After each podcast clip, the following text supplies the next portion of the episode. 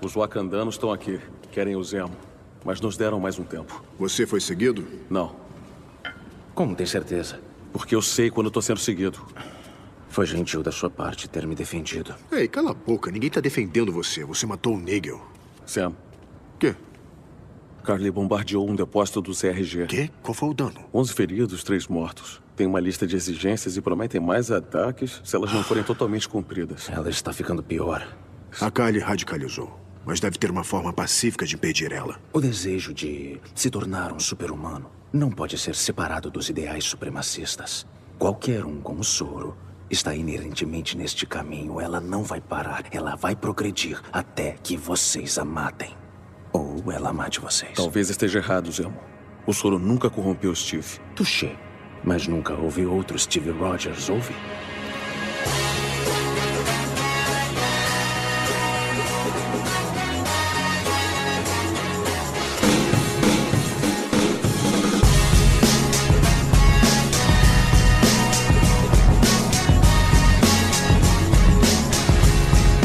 Senhoras e senhores, a mais um podcast que vai falar sobre filmes e séries de TV. Nós somos os podcastinadores. Eu sou o Gustavo Guimarães e aqui comigo, no mutirão, para tentar consertar um barco velho, estão Tibério Velasquez. Pô, tô doido pra ver essa série brasileira nova, O Facão do Soldado Invernal.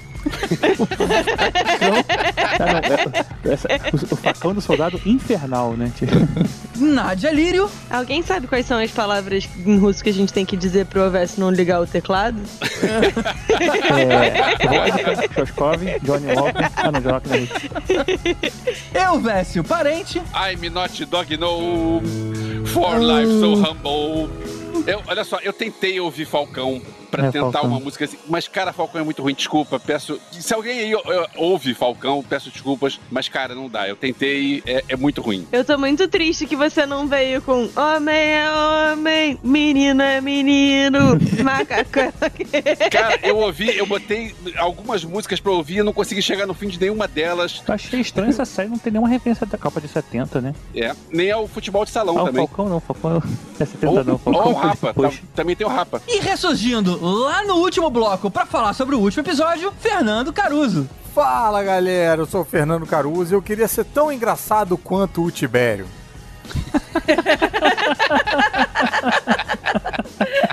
Ele acertou exatamente o que eu falei. Era isso que vocês esperavam que eu falasse? É? Eu, eu queria dizer que é, essa, essa sim foi a melhor piada do Tibério.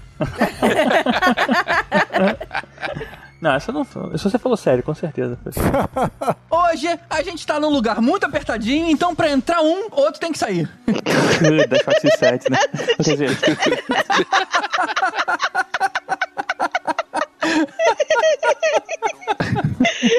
Mas pro final do episódio a gente descobre quem é que roda. então é isso aí, cara. Depois do grande sucesso de WandaVision, a Disney fecha agora a segunda série do universo Marvel, Falcão e o Soldado Invernal. Dois personagens muito amigos do Capitão América que enfrentam seus dramas pessoais, além de super vilões, é claro. Vamos a essa série que continua honrando o alto nível de produções da Marvel logo depois dos avisos. Ah, e como sempre, spoilers são liberados. Ouça por sua conta e risco.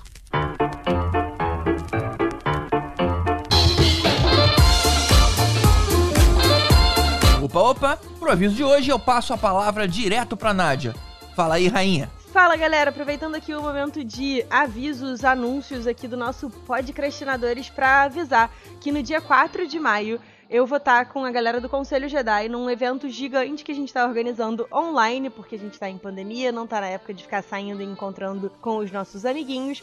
Vai acontecer a partir das 18 horas em quatro canais diferentes. Às 18 horas eu vou estar com o Afonso 3D falando sobre é, curiosidades e erros de gravação em Star Wars, bem como algumas das nossas expectativas pro futuro da saga. Depois tem um painel super bacana do Henrique e do Brian do Conselho Jedi com a galera do planetário falando sobre o futuro da saga e tudo mais. E no final da noite, às 9 horas, a gente vai ter um convidado super especial, que é o Norton Domingues. Para quem não acompanha ele no YouTube, ele é uma das maiores referências em Star Wars no YouTube. Então vai ser bem legal, assim, esse momento pra gente celebrar a nossa saga favorita. E às 8 horas tem Lord of the Quiz também. Então, para vocês terem acesso a todas as informações, a gente vai deixar o link do evento aqui no nosso post. E fiquem atentos, porque vão rolar sorteios ao vivo. E você precisa se inscrever para participar do sorteio e precisa estar disponível no chat online na hora que a gente fizer o sorteio. Então, nada de se inscrever se você não for assistir a live, hein? É isso, vou ficando por aqui.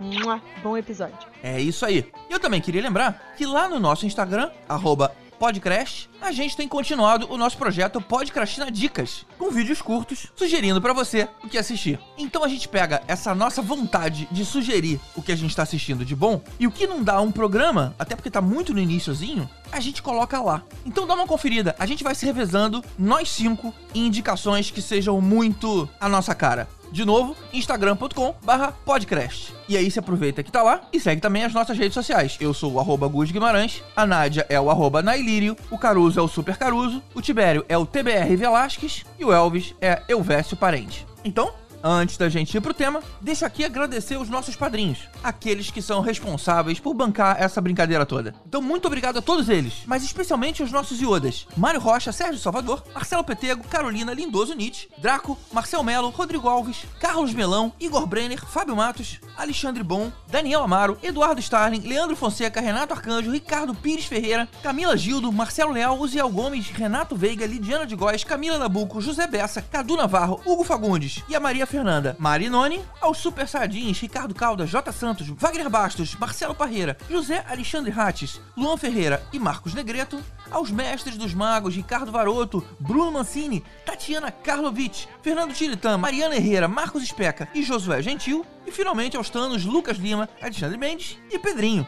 Se você vê valor nesse projeto, considera também contribuir com a gente lá no Padrim. Vai em padrim.com.br barra podcastadores e escolhe qualquer valor. É fácil assinar e é fácil também cancelar, caso você precise. Então pode ir sem medo. As contribuições começam a partir de um real, mas a partir de 15 você tem acesso ao nosso grupo de padrinhos lá no Telegram, onde a gente conversa sobre um monte de coisas a ver com filmes e séries, e às vezes alguns off-topics, mas principalmente a gente aprofunda alguns assuntos do podcast, opina em tema, vota na capa, participa dos hangouts que a gente faz de vez em quando. É um cantinho nosso bem bacana. Então é isso. Se você gostou desse episódio ou tiver algo para falar sobre ele, comenta aqui no post do episódio em podcastinadores.com.br. Beleza? Então, bora pro tema.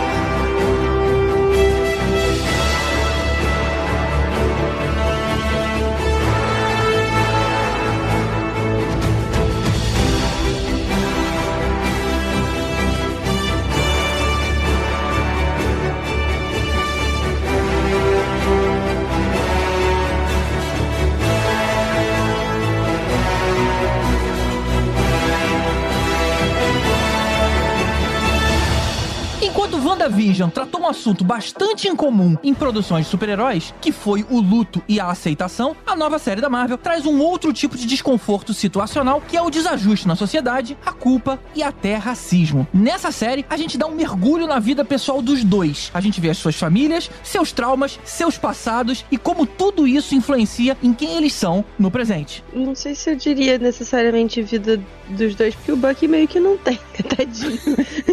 tá deslocado temporalmente. Ah, não, que injustiça. Mostrou ele ali flertando, tentando querer sair com a menina do bar, mas não deu certo por causa da culpa. Alguma coisa tem ali. Fica bem claro que ele não tem muito uma vida normal, né? Que ele É, fica é. muito deslocado. Ele não tem um barco pra consertar, né? Pois é. Ele tá no esforço ali de tentar se relocalizar, mas enfim, ainda não foi. Eu acho que a Marvel acostumou a gente mal. Porque tiveram os filmes e teve aquela construção toda pros Vingadores, né? Aquilo são 23 filmes que chegaram, culminaram num, num último filme e tal. E aí depois veio o WandaVision que é um troço completamente fora da caixinha, de ter um negócio de, de começar com sitcom, e a gente volta com uma série normal, e a gente pensa, pô, é uma série normal? é só isso? É só isso. Cara, mas eu gostei, sabia, deles estarem variando, assim, porque a série do Loki, é o que tudo indica, já vai ser completamente alucinada de novo, né? Então é bom que a gente fica aí nessa. Uma coisa mais doida, uma coisa mais normalzinha. E tem umas coisas bem legais nessa série pra gente discutir, Tem. que ah, não Tem, chegou ainda o momento. Eu acho que é legal a gente ter. Não interessa se o troço é mainstream ou se é fora da caixinha, mas desde que seja bem feito, e por enquanto tá bem feito. Exato. O negócio tá bonito. O que importa é que tá bom e de- diverte. Nessa especificamente, eles testaram um formatinho bem comum de filme dos anos 80 e 90, que é o, o Buddy Cop, né? Dois policiais com personalidades completamente opostas, que nem se gostam, que eles têm que trabalhar junto. E, cara, e como tudo que a Marvel faz, fica bom, não caiu no clichê. e é interessante ver a dinâmica dos dois, né? Sim. E eu acho que uma das coisas que ajudou a não cair no clichê foi justamente, apesar de ser o Buddy Cop e tal, não sei o quê, eles terem objetivos muito claros, cada um, né? Então, o Bucky tá tentando superar o legado do Soldado Invernal, eu falei um pouco sobre isso num dos vídeos lá do experimento. O Sam tá, tipo, tentando prover pra família dele, então isso é muito legal, né? Às vezes o Buddy Cop fica muito só na, na piadoca dos dois que se odeiam e tal, e, e essa série não, ela teve espaço pra explorar cada É. uma dessas coisas, pra explorar também o lado um pouco dos antagonistas. É, cara, sério, eu gostei muito. Vale dizer que a gente tá gravando antes acabar a série. É boa, então a gente bem não lembrado, sabe bem lembrado, exatamente Elvis. como é que acabou. Talvez a gente quebre a cara. A gente vai fazer aquela história de vamos dizer um monte de coisa sem saber Vamos o que especular aqui. E aí, depois a gente vai terminar de gravar dizendo erramos. Errou! Olha lá, Faustão. Mais uma vez. então vambora pro episódio 1. No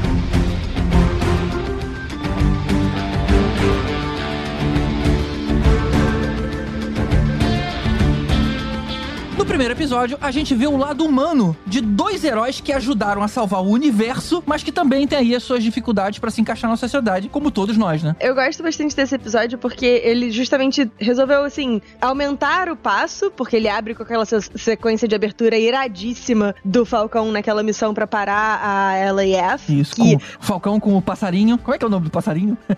o Falcão e o Red. Wing. do Red Wing. É, que é, é uma cena muito maneira e por sinal a LAF, que é essa organização que ele tá indo parar e tal, é a mesma galera que eles param no início de Capitão América e o Soldado Invernal e eles trazem de volta o personagem do George Batroc, que é um lutador de UFC, o ator. Quer dizer, não é, não sei nem se dá pra chamar de ator, mas a pessoa que faz esse personagem é um lutador de UFC, é o George St. Pierre, e aí eles trouxeram de volta o cara pra fazer de novo o mesmo personagem. E eu fiquei bem feliz porque é um personagem maneiro, as cenas de luta com ele são muito maneiras, achei irado. E aí depois, começa a série com esse puta boom de ação e depois para pra gente ir pra sessão de terapia do Bucky, né? Mas antes, só pra gente não sair ainda da parte de ação, eu achei o nível da ação ali, nível de filme, cara. É, A gente não tá acostumado a ver série com aquela qualidade ali de, de, de filmografia. Até os dublês eram os mesmos dublês que a Marvel usava no cinema. Impressionante, né, a qualidade final. É, Não, foi muito bom, cara. E, e a ideia da dinâmica da cena, né? Os caras estavam sequestrando uma pessoa pulando de. Não é paraquedas aquele negócio que eles usam, mas é um tipo esquilo voador e Isso. tal. Tudo é uma coisa muito inusitada. Pô, muito, muito maneiro, muito bem pensado. E com o detalhe de que a fronteira tá logo ali, e se você passar da fronteira vai dar ruim. Então, entrando nos dramas pessoais, a gente vê o Buck ainda com pesadelos pelo que ele foi forçado a fazer no passado lá, né? Inclusive, a gente vê ele dormindo no chão, quase como se do tipo, cara, eu não mereço conforto. Eu, eu, eu preciso, sei lá, sofrer de alguma forma. Não, isso é uma referência do, Civ- do, do Soldado Invernal. O, o- tem aquela cena do Steve e o Sam correndo. Ah, e aí é, é, o Sam fala: né? Ah, e tal, é, é a cama, né? Ela é macia demais, não sei o que. É, é esse o, essa foi a Ah, referência. verdade. Que meio que você volta da guerra, mas a, a guerra nunca vai embora de você. Rola muito essa questão de guerra, o pessoal tá, fica acostumado a dormir no chão, né? Depois, quando tem uma cama confortável, não consegue dormir, né? Tipo, é muito macia mesmo. Mas isso é um trauma meio comum, assim, pessoal, é, pra esse tipo de gente, né? Que teve que conviver nessa situação. É, sem dúvida. Acho que cochilar numa trincheira não deve ser algo muito confortável de se fazer. E o Falcão também passa por problemas. É, mostra ele e a família lá com problemas financeiros. Inclusive, pela primeira vez, eu acho, falaram sobre salário dos heróis, né? E isso é um negócio que eu fiquei meio bolado. Porque, pô, peraí, o cara, ele não, não deveria ter um, uma- um auxílio financeiro, sei lá? É, o cara é. fez, fez muita coisa pelo mundo. O que ele fala na série é que é mais jogo de influência do que algum tipo de pagamento. Mas eu também também achei meio estranho essa explicação. Mas é aquilo, né? Os Avengers não são uma agência governamental e tal. Pelo contrário, inclusive o Sam se recusou a assinar o Tratado de Sokovia, então eles estavam agindo como é, entidade privada. E quem custeava tudo era o Tony Stark. O Tony Stark morreu, morreu Avengers, morreu tudo. Morreu a grana. Tanto que ele Verdade, trabalha né? fazendo bico pro, pro exército norte-americano. Ele é meio que um mercenário. Ele, é, ele é freelancer do exército. É. Olha eu chamando o herói de mercenário, mas é isso, assim. É legal a gente ver esse outro lado, né? Acho que a Marvel, nessas duas séries, que ela tá segunda agora, né? Junto com WandaVision, ela tá mostrando todo um lado do pós-blip, fora, assim, o dia a dia dos super-heróis. Tipo assim, família do herói, né? Tem toda uma, uma parte nessa série que ele vai lá visitar a família e fica mostrando, assim, o dia a dia e vê os sobrinhos. E, tipo assim, aí os sobrinhos brincando, tipo, com o escudo do Capitão América. Depois, então, é interessante ver esse outro lado, né? E o mundo meio, meio caindo aos pedaços depois do blip, pessoas demais, né? Todo mundo que quer empréstimo, todo mundo que pode dar. Então, assim, complicado, né? E é bem interessante ver esse lado é, humano, né? Como se fosse pegar Star Wars e quando tem o lado político de Star Wars. Agora a gente tem um lado humano dos super-heróis, sabe? É legal. Eu achei bacana justamente isso, assim, eles não deixaram pra lá a questão sociológica de, porra, desapareceu metade da humanidade por cinco anos. Como é que isso funcionou pro mundo, né? Não, pelo contrário, eles trouxeram isso, isso é um- uma das grandes motivações do grupo de antagonistas que a gente vai falar já já. Esse é o plot da série, né? E É. agora a gente entende porque aquele questionamento que eu fiz de cinco anos é muito, deveria ser um ano só. Não, isso até estava previsto no roteiro pra gente desenvolver os problemas que podem dar em cinco anos, que talvez não dessem tantos problemas em um ano só, se fosse um ano só. Exatamente. Até nisso a Marvel pensa. Mas o mundo ele não deixou de ter fronteiras, né? Porque assim, quando sumiu metade da população, faltou emprego, né? Você tinha mais trabalho necessário do que pessoas para trabalhar. Então as pessoas mudavam de país e, e eram aceitas com muita facilidade, né? Todo mundo tá precisando de gente. É quando você volta todo mundo de uma hora para outra, aí tá sobrando gente, né? E você investe toda a situação. Esse que é um grande plot da, da, da série, é tipo, quero que seja como antes. É, e eu achei muito legal que eles foram introduzindo essa motivação aos pouquinhos, né? Nesse primeiro episódio, o que a gente sabe é que os Flag Smashers acham que o mundo tava melhor antes do blip. Mas a gente não sabe exatamente o porquê. A gente só sabe que eles querem um mundo sem fronteiras e tal, mas a gente não, não tem todo esse background de tipo, ah, os países efetivamente abriram as fronteiras, ab- abarcaram as pessoas, empregaram, deram casa e tal. E aí agora essas pessoas estão aí displaced, sem ter um lugar pra ir. A gente só sabe que é um grupo de supostamente malucos que acham que o mundo tava melhor antes. E aí depois é que a gente vai desenvolver toda essa questão. A gente vê também o plot do Falcão rejeitando o escudo, porque ele diz que o Capitão América é insubstituível. E aí eu aproveito pra perguntar uma coisa pra vocês que talvez eu não tenha pego. Como é que essa história do desaparecimento do Capitão América foi contada pro mundo? A gente sabe o que aconteceu, mas o mundo reage como se ele tivesse morrido. Como isso foi passado? Tipo, ah, ele foi pro passado e ficou velho? Não deve ter sido assim que, que a notícia se espalhou, né? Porque simplesmente tivesse dito, ó, ele tá viajando pelo espaço-tempo, devolvendo as joias do infinito. Ah, então uma hora ele vai voltar. Segura aí, porque uh, já cansamos de ver heróis ficando um tempo fora, daqui a pouco ele volta. Se é pelo espaço-tempo, não precisa nem esperar aí, porque ele volta agora. É. É verdade, é verdade. Mas tem uma certeza tão grande de que ele não volta mais que eu realmente tenho essa curiosidade. Tem um momento que você consegue ver naquela hora que eles estão lá no tributo ao Capitão América, não tem? Que eles estão tipo num hall, né? É como se fosse um museu. Tem uma parte que tem dois pilares. Aí tem um que é assim, The Final Mission, que tem um, um desenho do Capitão América, um desenho não, uma foto dele, que aí acho que ali deve contar mais ou menos que é a missão final, né? Tipo, imagino que eles entendam que o Endgame foi a missão final dele. Lógico que ninguém tá afim de saber de, de Jorge Infinito, no mundo todo não deve ninguém tá sabendo desse assunto. A importância é É que verdade. teve uma guerra final contra um vilão espacial e ele participou dessa missão final e, e faleceu durante, assim, eu imagino que, não sei se não dá pra ler, né? teria que dar um pause ali com calma, mas talvez a missão final dele tenha sido retornar em Jorge do Infinito e acabou, né, mas não, não que ele tenha voltado velho, que aí seria demais pra humanidade entender isso, né. Eu acho que ninguém sabe exatamente o que aconteceu, porque o Torres chega no prime- nesse primeiro episódio, logo depois da missão e tal, tá ele e o Sam conversando, e o Torres fala com ele: Ah, tem uma galera que acha que o Steve tá lá na lua e tal, olhando pra gente. É, você não, não, você não pode me confirmar, você não quer me dar uma informação, pan. E aí o o Sam, tipo, meio que desconversa e aí diz que precisa ir pra Washington. E aí o Torres pergunta o que, que ele vai fazer lá. E ele fala, ah, paradas de lua, sabe? Porque tá indo, na verdade, pro tributo Uhum. do Capitão América. Mas a Lua não era o Umbrella Academy? Não, é outra ah, coisa. não, isso é outra série. A lua é refúgio do Nick Fury, que ele toma conta da Terra. Então, com a recusa do Falcão em assumir lá o escudo e o cargo do Capitão América, o governo arruma um novo rosto pra seguir aí com o posto do herói e surge o John Walker. Não é bem isso, né? Né, E, e não é Red Label, né? Eu É sabia que essa piada ia acontecer. Keep walking. John Walker Blue and Red Stripes, né? Tipo alguma coisa assim. Mas não é exatamente assim, ah, o Sam se recusou e aí o governo, ah, poxa, já que você não quer ser o Capitão América, então. É, Eu acho que nunca chegaram a oferecer, né? Pelo que eu É, entendi, né? não, assim, meio que fiz- forçaram uma barra pra ele entregar o escudo. Aí ele entregou o escudo e aí, uma semana depois, tcharam, novo Capitão América. Mas e aí, não forçaram aí que a gente meio começa a. Ah, tem um cara que fala, ah, eu sabia que você ia fazer a coisa certa e tal. Eu acho que se ele tivesse pego e sair usando, ninguém ia questionar. Mas como ele deixou na gaveta, falou, porra, então devolve aí, né? Sei não. Não, acho que não. Acho que ele deve ter falado assim: olha só, o escudo não é seu. Só que ele não sabia que o escudo também não era do governo americano. Então, tipo, né, ficou naquele lugar nebuloso ali. Aí ele acabou devolvendo porque ele talvez não se achou digno, não sei na hora o que que passou por ele, né? Acho que provavelmente isso. E aí o governo falou: não, cara, a gente precisa de alguém pra ser imagem do exército. Mas é propaganda, né, cara? Tipo, o tio Sam. Assim como o Capitão América foi lá atrás da propaganda do governo americano por aquela guerra lá, agora ele tá aqui de novo. A gente precisa de alguma pessoa e aí veio o Capitão América, Johnny Walker. Red É Label. isso aí. Blue Label. Depende, depende da grana. Então bora pro episódio 2.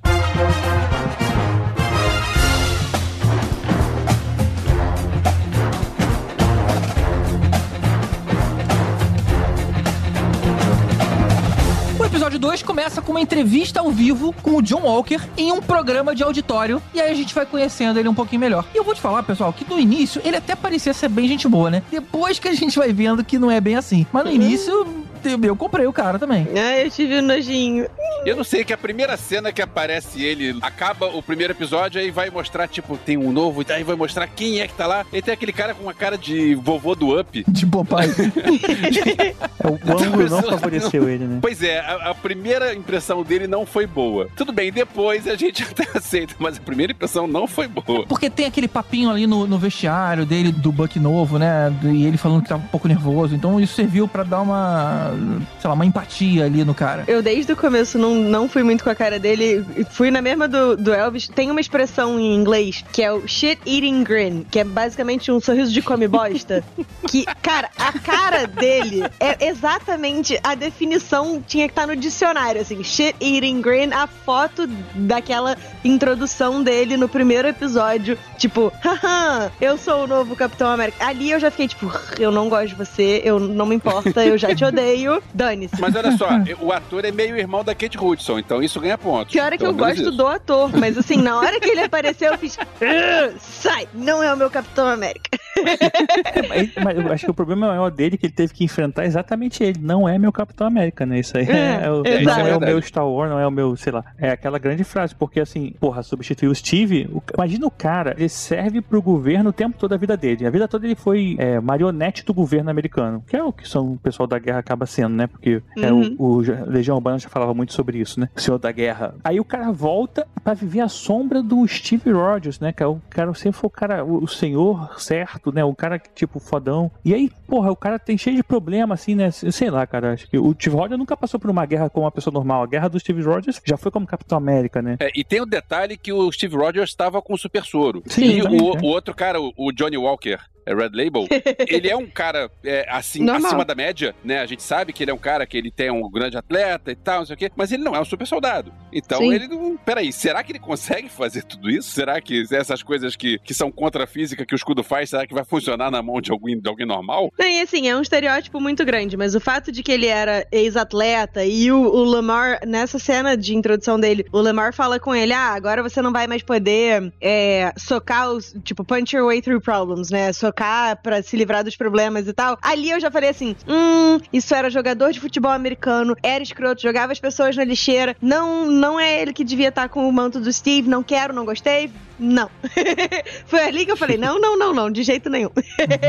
Entrando aqui no bloco de quadrinhos rapidinho, o S-Agent, né, que é o papel que ele assume depois e que é nos quadrinhos ele é, é, ele é meio anti-herói, né? Ele é, ele é exatamente o Capitão América, só que, assim, sem, o, Sem toda aquela bondade do Capitão América. É o, é o cara É que... meio justiceiro. tem que- é, exatamente, é o justiceiro, né? É, o, é, é exatamente o papel que ele tá fazendo, né? É o cara que... É tipo o Zemo, que ficou a série toda a gente tentando te- te gerar empatia nele, porque ele é o bom moço, mas ele é um filho da puta terrorista terrorista, né? Tipo. Né? E Então, provavelmente ele vai vir a fazer, né? Dado os eventos aí do, no episódio 5. É, mas, é, mas quer dizer assim, que ele, é, a série tá tentando brincar com isso porque ela, eu a gente imagina que futuramente vai vir uma série aí de anti-heróis da Marvel e eles vão fazer parte, né? Como fazem nos quadrinhos, que é os Thunderbolts. Vamos pra grande cena de ação desse episódio, que foi a luta lá em cima do caminhão dos apátridas. E essa cena aí, deixa eu ser chato. Ei, Assim. a gente tem escolha? A Marvel ensinou pra gente que cenas de ação são legais.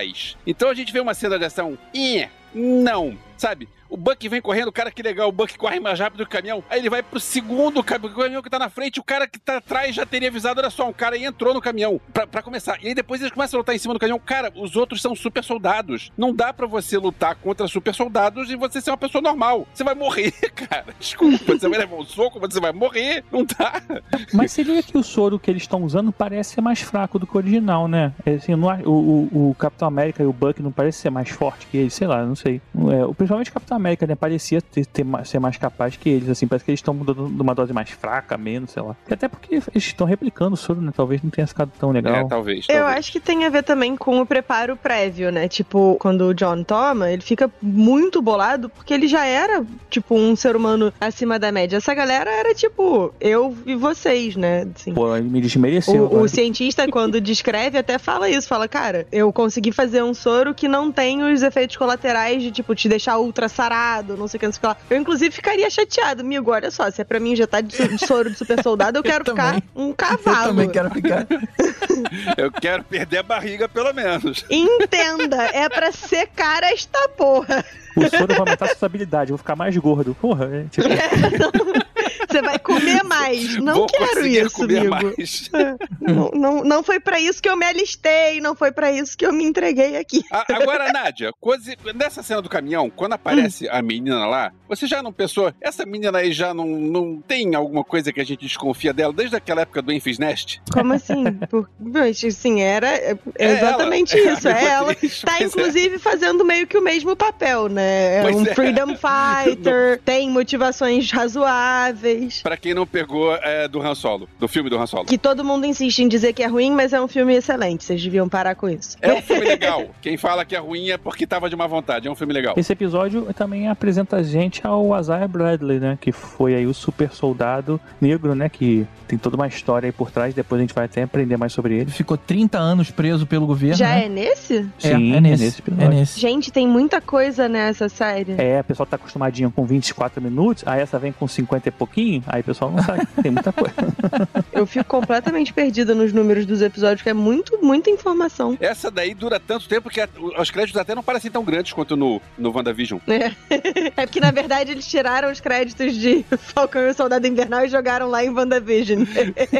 Mas só reforçando, a história que ele conta é muito triste. Que ele ficou preso depois de tudo que ele fez pro país. O governo tentou descobrir, né? Por que é que ele não morreu enquanto todos os outros heróis que receberam o soro do super soldado acabaram morrendo. E aí ele ficou por 30 anos sendo feito testes em cima dele, tirando sangue e tudo mais. Até a hora que uma, uma enfermeira lá simpatizou com ele e forjou a própria morte. Mas é um destino bem cruel pra alguém que dava vida, né? Pelo país. É, tem um quadrinho que conta a história do Isaiah, que é o Truth, Red, White and Black. É um, são sete edições, se não me engano, nunca saiu no Brasil, e conta toda a história de um pilotão é, negro nos Estados Unidos que toma todo o super soldado, participa da guerra, e assim, tem todo o desdobramento aí que, a gente, que ele conta, mas de outra maneira, né? Um pouco, é bem mais detalhado, lógico, né, em sete edições. Vale a pena, assim, o pessoal que quiser conhecer um pouco mais. Eles tentam até Aí. salvar um pouco a barra do Steve Rogers, porque se você pensar, o Steve Rogers acabou se apropriando aí do poder que veio de uma experiência feita em pessoas negras e tudo mais. Mas é interessante, assim, a, a- Marvel monta- mostrar esse lado da história deles, né? E é o mesmo Hum. nome do episódio do episódio 5, que é onde conta em detalhes, né, a história dele. Uhum. Truth. É, exatamente. Eu fiquei feliz de ver esse ator de novo. Eu não vi o cara há muito tempo e ele era o parceiro da Sidney Bristol na série Alias. Era sempre a Jennifer Garner e um cara. Era justamente ele. De lá pra cá, eu nunca mais tinha visto o cara, agora ele tá de volta. Hum. E aí o episódio termina com o Buck sugerindo eles procurarem o Zemo, logo ele. Vocês repararam que tem um easter egg de Star Wars nesse episódio? Ah, eu ia falar isso agora. Não, não, qual é? A cela dele, né? É a mesma da Princesa Leia. Um absurdo. Será que é um número de cela pra realeza? Tipo, é um código de realeza, assim? É, o barão, né? é.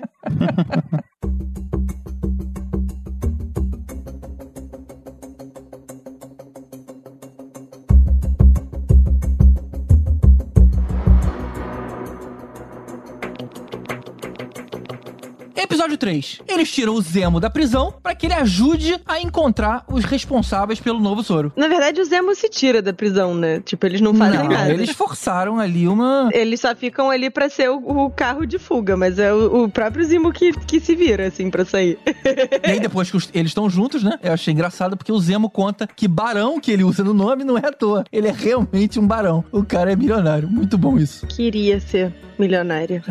Eles estão, na hora que eles estão fugindo lá no avião do Zemo, ele, o Zemo pega o caderninho do, do Buck, né? Ele consegue pegar. Aí eu lembrei do caderninho, só que assim, eu acho que se eles mostrassem o caderninho direito, não ia estar igual no filme, porque no filme no Brasil, lembra que eles traduziram as coisas? É Uhum. verdade, é verdade. E, tinha assim, chaves, tinha um monte de eu coisa. duvido né? que na série estejam feito isso também. Mas eles não mostram o, a parte do Steve, eles só mostram a lista do Buck. Que, por É. sinal, uma puta sacada, né? O Buck ter ficado com o caderno de coisas que o Steve queria fazer pra ser o caderno dele de coisas que ele queria desfazer, basicamente. Né? A lista dele de, tipo, resolvendo os problemas do soldado invernal é a lista do. Ah, deixa eu me atualizar aqui dos 100 anos que eu fiquei preso. É. Muito maneiro, uma pegada. É, ainda tem um monte de recomendação de música, de filme, de qualquer coisa, do tempo que os dois ficaram sem acompanhar, né? A sociedade de uma forma geral. Bom, e aí eles vão pra Madripoor, a cidade onde o Wolverine morava. É isso mesmo, Tibério? Tô lembrando direito?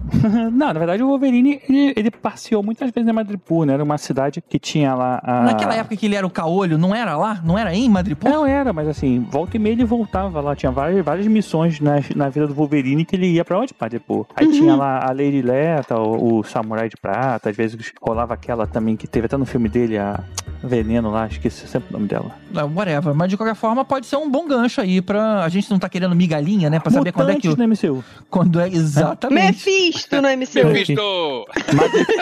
Madripoor, na verdade, é uma cidade espanhola que todo mundo é pobre. É a Madripoor.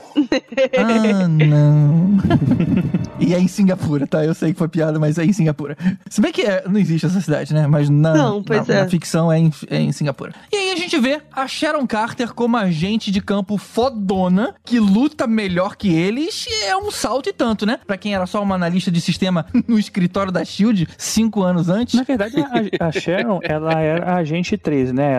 Ela, só que, É. assim, tipo, ela sempre foi boladona, né? Ela sempre foi lutadora Sempre? e tudo mais. Sempre foi É boa assim, de porrada. Não lembrava disso, cara. É, assim, mas agora ela tá num ponto meio assim, meio que a gente não sabe se ela. é- porque assim, existe um, um vilão da Marvel que é chamado Power Broker, né? Que tá com o mercador, mercador de poder. Uhum. Ou como é que é? Tem um outro nome também que eles dão, que eu até falei outro dia lá no grupo de padrinhos. Meu Deus, que que é isso, Corretor cara. de poder. Corretor do poder, né? É, é muito feio. E aqui na série tá usando como mercador, né? Nos quadrinhos era corretor. E ele é um cara que ele aluga e vende poder mesmo, né? Parece brincadeira, mas tipo assim, ele consegue a tecnologia do, do Hank Pym, das partículas Pym. Aí ele vende, né? Pra quem interessasse ser poderoso. Ou então ele até aluga os próprios vilões pra fazerem missões, tipo, de roubar um banco. Aí ele, sabe, ele meio que. Ele é um cara que realmente trabalha com isso, com. O, o, o produto dele é o poder, né? O tanto que fazer a pessoa ter poder, e o cara vai lá, quer, que cre- diminuiu, não conseguir crescer de novo. Então tem umas coisas engraçadas. Ele, ele até, é, na- recentemente, deu até poder pra filha do Hank Pym lá, que tinha perdido e tudo mais. Mas beleza, voltando à série, a gente ficou, caramba, né? Nos, nos créditos, lá no final, no primeiro episódio, você já via escrito Power Broker, Power Broker. E aí ficava aí agora a, a teoria que a própria Sharon pode ser o Power Broker, né? Porque ele, na verdade, eles podem ter Nossa, feito tem essa modificação, teoria? né? Ela Existe. ser o Power Broker? Sim. Caramba. Por que você não achou que ela tá meio bambambam bam, bam demais pra, tipo, quem tá fazendo o que ela realmente falou que tava fazendo? Pois é, foi justamente o meu comentário, foi isso. Eu achei ela demais ali naquela história toda. Então, ela, mas ela tá assim, ah, não, tô só aqui ganhando minha vida, roubando arte, minha amiga. Tu, tu- tu tá passando no meio do show. Não é isso, né? É, tem uma coisa legal falando do- dessa personagem, e que também do Zemo, é que é aquela história da Marvel de pegar a galera do cinema. Então é a Emily Van Camp e o Daniel Bru que estão lá, os caras do cinema que estão lá, que volta que vão fazer série de TV, de TV, vão fazer série de TV. Isso é um negócio que, que é bacana, porque é, para quem via séries anos atrás, hoje em dia eu sei que tem muita série que usa no- grandes nomes, mas anos atrás, nunca que a galera do cinema ia fazer a série. Ia ser tipo a, a gente da Shield, que é, é o cara que aparece ali e, e morreu, então você pode ir pra série agora. Mas a Emily Van Camp é- é do cinema? Pra mim ela sempre foi de, de TV. Não, o que eu tô falando é do cinema da, do MCU. Ah, tá. que ela tava ah, no filme tá. do Capitão América. Não, é porque, tipo, o Daniel Pois é. Bru tem, tipo, uma puta Daniel- carreira de, Daniel de, Bru de- tem de a. Deus Lenin, que teve, teve no Cineclube Podcast recente, ele teve, tava no do Rush, tava Bastardos Inglórios, cara. O cara fez, fez, fez filme com Tarantino. É, ele é o campeão de interpretar nazista e aí dessa vez ele é tipo antinazista, sei lá. Mas E antes da gente mudar o episódio, vale mencionar que aparece uma Dora Milaje ali, né? Pra, pra do Zemo. a Ayo. Atrás do Zemo, né? Porque, tipo, ele... Cara, só voltando um pouquinho. Porra, esse episódio, tu- o Zemo pega a máscara dele lá, tipo, pô, legal, aquela máscara de esqui maneira, ele vai usar, vai virar o Zemo no final. Pra ele nada. usa, no nada, assim, tipo, eu vou botar a máscara pra me enxergar pior quando entrar na parada, sabe? Não tem sentido. É só pra ninguém saber que sou eu, né? Ah, meu Deus, eu falei, ah, cara, só pra ter uma foto. Foi só. tipo, deixa eu só me esconder aqui, sei lá. Só pra vender bonequinho. Essa cena É foi vender só pra bonequinho. vender Com bonequinho. certeza. E pior é que a gente é trouxa e a gente vai culpa pagar. É sua, Tibério. É porque em vez de vender o bonequinho só do rosto dele, vem vender com duas cabeças. Um com a cabeça com uma paninho e outro sem um pano, né? Ah, tolinho. Vão vender uma o boneco inteiro com a cabeça e o boneco inteiro com o paninho. é pra vender dois. Porque a gente é trouxa e a gente paga. E só, só voltando, eles encontram o cientista responsável pela replicação do soro recente. Ele fala que roubou de uma pessoa que o, o soro estava semi-estável, né? Não sei o que, tarará, que ele tá falando provavelmente do Azaia. Né? Não, ele não tá, esse soro não veio do sangue do Capitão América, veio do sangue do Azaia, provavelmente da, da experiência que foi feita nos Estados Unidos lá com ele. Bolado. Beleza. Chateada. E o Zimo, tipo, tá lá na- no código moral dele, né? Ah, e tal. Estou aqui para acabar com os super- as super pessoas. Aí termina de se informar com o cientista, vai lá dar um teco na testa do cara. Beijo.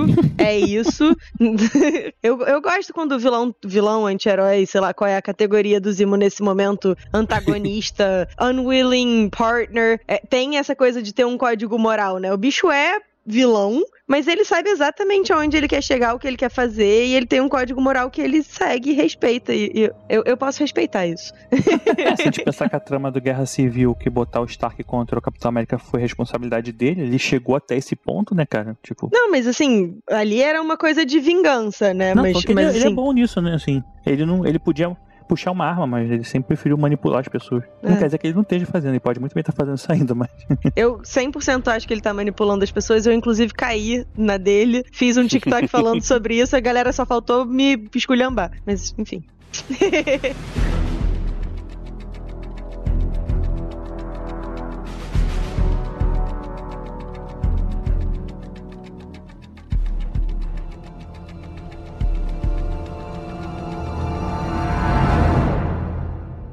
Episódio 4. O John Walker já vinha bastante chateado com essa situação de que. hashtag chateado. Como ninguém leva ele a sério, né? Como Capitão América, não tinha o reconhecimento de nenhum dos pares, e aí ele julga que é porque ele não é um super, né? Então ele acaba usando o soro do super soldado em si mesmo. Ele já tinha guardado, né? um- Uma que ele achou no chão, e um- num momento onde ele precisava se provar, ele acaba tomando o soro.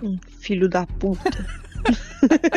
Quem não tomaria, ah, Nádia? Pô. Ah, não, não. Mas Da com o puta. detalhe bem feito de não mostrar isso, e teve gente que me perguntou: ah, peraí, ele, ele não é super soldado, que você não viu direito, presta atenção. Viu Presta errado, atenção, nem de novo. tudo tá na tela, algumas coisas estão subentendidas. Ah, é mesmo, meu Vécio? Agora pode, né? Não é vale o que tá na tela? Achava que valia o que tava na tela, que tinha que explicar tudo em detalhe? Você entendeu, você entendeu. Precisa de O uma nova discussão agora? É. Tava na tela, só que não tava mostrado na tela. É, a gente entendeu, assim, só tá querendo sacanear, você fica quieto É, nessa é hora. verdade. Então tá, deixa quieto.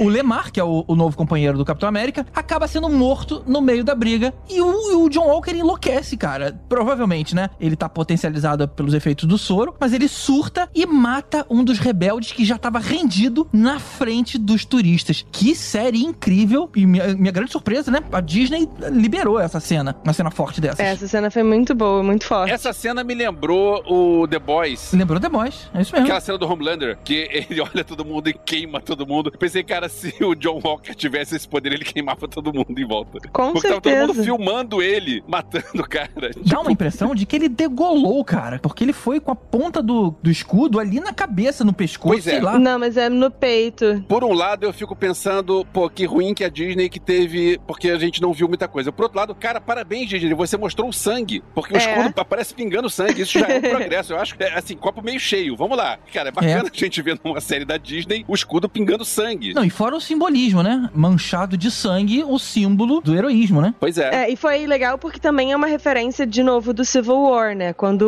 o Capitão América e o Iron Man caem na porrada lá no finalzinho por conta do Buck, não sei o quê, o Capitão América desativa a armadura do, do Tony Stark, quebrando ela, batendo com o escudo exatamente na mesma altura, que foi na altura do peito, que é onde fica o. Como chama? O Arc Reactor da o- armadura do. Vocês estão supondo que é no peito, né? Eu ainda prefiro acreditar que foi no pescoço. Você, né? Você Prefiro pode que- acreditar. preferir acreditar, mas assim, o ângulo da câmera mostra que foi no, no peito mesmo. Não, não teve esse ângulo, não, cara. Tava de baixo pra cima e ele ali com a, com a, com a parada insistindo ali na. Eu te mando o frame direitinho de que é no peito. eu fui caçar. Ah, é? Ah, então tá bom. Então eu acredito em você. É, o, que, o pescoço também, mesmo assim, não de- talvez não degolaria, porque ele também era super soldado, o outro, né? Então, assim, provavelmente também o pescoço é um pouco mais duro do que o normal. Talvez. Ia ficar igual o Nearly Headless Nick para os fãs de Harry Potter. né? Mas o cara é foda, né? Tipo assim, o Lemar pra ele é tipo, é assim, você, às vezes você tá tanto tempo com uma pessoa como parceira como se fosse um casamento, né, cara? Imagina quanto tempo ele não. Quanto, o que ele não passou junto com o Lemar durante todo esse período de guerra e tudo mais. Aí vem uma, um terrorista qualquer também, um porra, mata teu amigo, é foda, né, cara, também. É justificável, né, Tibério? É justificar, não. E assim, é muito engraçado porque tem toda uma dinâmica dele tentando comparar a relação dele com o Lamar e a relação do Bucky com o Sam, que não é a mesma e não era pra ser mesmo. Assim, é, é, o GG tava falando que o Lamar era o Bucky 2, e é isso, né? O, Lamar é o Bucky 2, o, o Bucky tinha relação com o Capitão América, não era necessariamente com o Sam. Então ele fica o tempo todo: o seu parceiro precisa de ajuda, o seu parceiro não sei o que, e o Bucky tá tipo, brother, não é essa a dinâmica. Tipo, Amigo, calma. Entendeu? Mas assim, a gente deu um salto e a gente nem falou do começo do episódio, que tem um monte de coisa pra gente unpack. Tem a, a luta das Dora Milaje acabando com a raça do Capitão Cara, América. que luta Aquilo é maneira. muito bom, aquela cena é muito Que boa. luta É verdade. maneira. É muito bom. Me lembrou muito no Game of Thrones quando o Joffrey dá uma surtada. Ah, porque eu sou rei. Aí o Tywin diz: um homem que precisa dizer que é rei não é rei de nada. Me, me lembrou muito isso. Ah, eu sou o Capitão América. E a mulher só olha pra cara dele, tipo: as Dora Milaje têm jurisdição onde elas quiserem, seu bosta. é muito maneiro. É legal que esses dois episódios eles vêm meio que levando o John Walker ao ponto de ebulição para o surto, né? Então ele, ele se compara com elas aí fala, pô, elas nem eram super soldado, eu apanhei igual um trouxa. Tem essa frase, porque aí ele reconhece, caramba, tô apanhando de gente normal. É. É normal, entre aspas, né, cara? São foda. Já rolou na internet um vídeo da- das atrizes treinando pro papel. Pô, muito maneiro, né, cara? E a Ayo, ela é também amazona, né? Porque ela tá ali no, em um dos filmes, dos vários filmes do DCU que tem a- as Amazonas, tem ela. A bicha Ah, não é durona. Dora É, Milaje. Amazona, Rainha do Meu Coração, tudo. Essa aí pode lá o, o, o bingo, né? Tipo, DCU, né? MCU. É igual o Carl Urban, que tá em todos, né, também. Assim, ainda não apareceu na DC, mas já já aparece. Outro ponto bom desse episódio foi o, o Sam e a Carly se aproximando um do outro, né, cara? Ele chega até ela desarmado, querendo só conversar, e eles têm um papo tão honesto e direto que ela reconhece que ele é diferente do resto do grupo lá que ela odeia. Foi uma cena muito legal, muito bond entre os dois. É, mas eu acho que ela também é um pouco diferente do resto do grupo dela, né? Ela é um pouco mais radical que o resto do pessoal. Acho que o pessoal tá meio que na onda dela, que ela tem uma palavra forte, mas acho que a galera de vez em quando questiona ela- as ações dela, Sim, né? ou seja, eles eram extremos que não eram pra se entender, mas foi um papo ali tão verdadeiro, porque, tipo assim, ele não tava com armadura, ele não tem soro super soldado, ela podia matar o cara a hora que fosse, né? E ele chega ali numa do tipo, cara, quero só conversar e o papo flui bem. É nesse que, ela, que tem aquela, aquela assassina,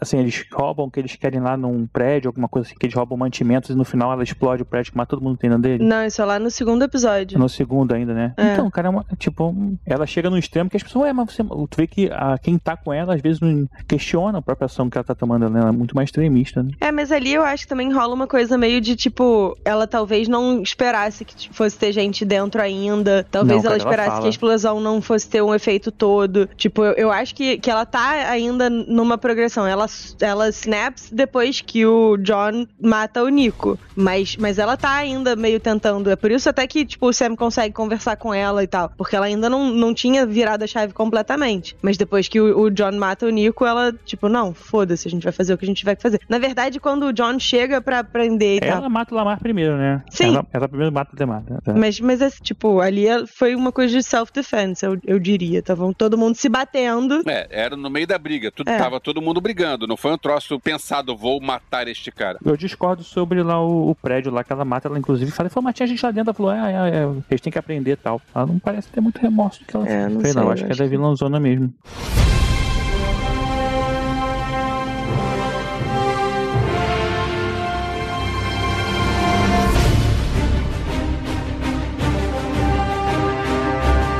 Episódio 5. O episódio que começa na porradaria entre o John Walker, o Sam e o Bucky. Caramba, que luta maneira, hein? Essa, luta, essa cena é muito legal. Tipo assim, o, o Sam, me dá o escudo. Aí o John, vocês não querem fazer isso. Aí o Bucky, queremos sim. Muito Quem bom. acha que é, né? Ele, ele é meio metidão, né, o Johnny Walker aí. Ele, Ele é vocês não querem fazer, tipo assim, um Por que ranço. você não quer fazer o caralho dessa porra aqui? Não pode. Vocês não querem fazer isso. Migo, a gente quer fazer isso desde o momento que você desceu aquela porra daquela escada lá no primeiro episódio. Tipo tá? A gente só tá se segurando porque a gente tá tentando ser diplomático, mas a gente quer arrastar a sua cara no asfalto desde o momento que você, você apareceu ali. Seu bosta. Foi muito bom, cara. E a cena que o John arranca as asas do Falcão, cara, tem Caramba. uma carga dramática ali que parecia que ele tava arrancando os braços dele, né? A música, o, o ângulo. Caramba, foi maneiro. E assim, não, não parecia que tava só quebrando o equipamento. Parecia que tava arrancando parte do corpo do cara. Mas a ideia foi essa mesmo, né? Sim, a É. ideia foi essa. Eles conseguiram fazer exatamente passar isso. Porque não deixa de ser, né, cara? A asa do Falcão é faz, assim, do Falcão, não o bicho, né? O bicho faz verdade. Ah, né? Mas, mas tipo assim, é que nem, o- que nem quebrar o Batmóvel do, do Batman. Ah, que pena, pô, eu gosto muito dele, mas eu faço outro. Supostamente, faz de novo, conserta aí as tuas asas. Mas ali, é, de novo, né, a carga dramática da cena, só faltou ele gritar enquanto arrancava os... Se bobear, ele até gritou, e eu não tô lembrando direito, mas foi maneiro. Foi, tipo, desmembrando o cara. Sabe o que eu lembrei? Lembrei da Malévola, né? Que ela perde as asas assim. Falei, caraca, parece que tá arrancando as asas dela. E aí, é claro, ele é preso e a gente tem a cena do julgamento aí do, do John Walker, cara. Uma excelente interpretação do cara e a gente vai vendo que o personagem continua instável, né? É, na cabeça dele, ele tá certo. Ele tava fazendo as coisas que ele precisava fazer. Tava, sei lá, na cabeça maluca dele. Ele manda um vocês me criaram. Não teve uma, uma história dessa? Sim. Eu até acho que, de certa forma, ele é realmente vítima do governo, né, cara? Porque, como até falei lá atrás, ele era manipulado, né? Os, os governantes, aqueles caras que estão lá, não vão pra guerra, né? Eles ficam sentados na cadeirinha deles lá e uma das pessoas se fuderem, se matarem. E, de certa forma, cria, né, cara? Esses traumas pós-eventos aí. Eu tava até vendo a última temporada do This Is Us, a penúltima, e aí você tem toda a treta lá do Jack com o irmão e tudo mais que passa durante a guerra do Vietnã. Pô, é bem sinistro, né, cara, a situação. Eu nem imagino como é que deve ser, mas cara, esses traumas, assim, eu fico meio bolado. Eu acho que e depois o cara volta pro, pra, pra casa, ganha salário de merda lá do governo como aposentado de guerra e, porra, se fudeu. É, o lance todo é os, os Estados Unidos treinar você pra ser uma arma, né? E aí depois te aposentar. E nesse caso é até pior, né? O cara, eles treinaram um cara pra matar, o cara era um assassino, tem tudo na guerra, né? Você mata as pessoas e tal. E depois deram um escudo que representa esperança na mão dele e fala assim: olha só, você não pode matar, não. Você tem que ser, agir de forma diferente, que sua imagem vale mais pra gente do que sua vida. Sei lá, sabe? Como é que tratam um cara desse. E aí, logo depois dessa cena do julgamento, a gente tem a introdução de uma personagem nova com um nome difícil, complicado. E olha que eu dizendo que o nome de alguém é difícil e complicado, assim, né? Nádia Lírio do Vale, Marta da Silva, Raimar Macé também não é fácil de dizer, mas Jesus amado, moça. Caramba, meu Deus. Quantos nomes? Peraí, Condessa Valentina é um nome, é um nome muito complicado, cara? Cara, ela tem mais uns três nomes e, assim, é o nome de drag queen. É Contessa, Valentina, se blá blá blá, blá, se blá blá blá, RuPaul. Alegre de Fontaine. The Fontaine. tipo, vai, Tibério, como é o nome da Val? É, é interpretada pela Elaine da, do Seinfeld, né? Não, não, Tibério, Tibério, Tibério. Os padrinhos querem ouvir você dizer o nome da mulher. O nome dela? Contessa Valentina Alegre de Fontaine. Ah lá, que beleza. Vê, Me diz se isso não é nome de drag queen, ainda mais com aquela mecha azul irada. Total Ah, drag. mas com Contessa, né? Contessa. pois Não é. é, con, não é Condesa, né? Contessa, Contessa. Valentina Alegre de Fontaine. Cara, que surpresa bacana, né, cara? Ter alguém do elenco de Seinfeld do MCU. Puxa, que legal. Fiquei muito tão feliz quando eu vi a mulher lá. Eu achei que ela tá correndo pela porta, né? tipo, Kramer.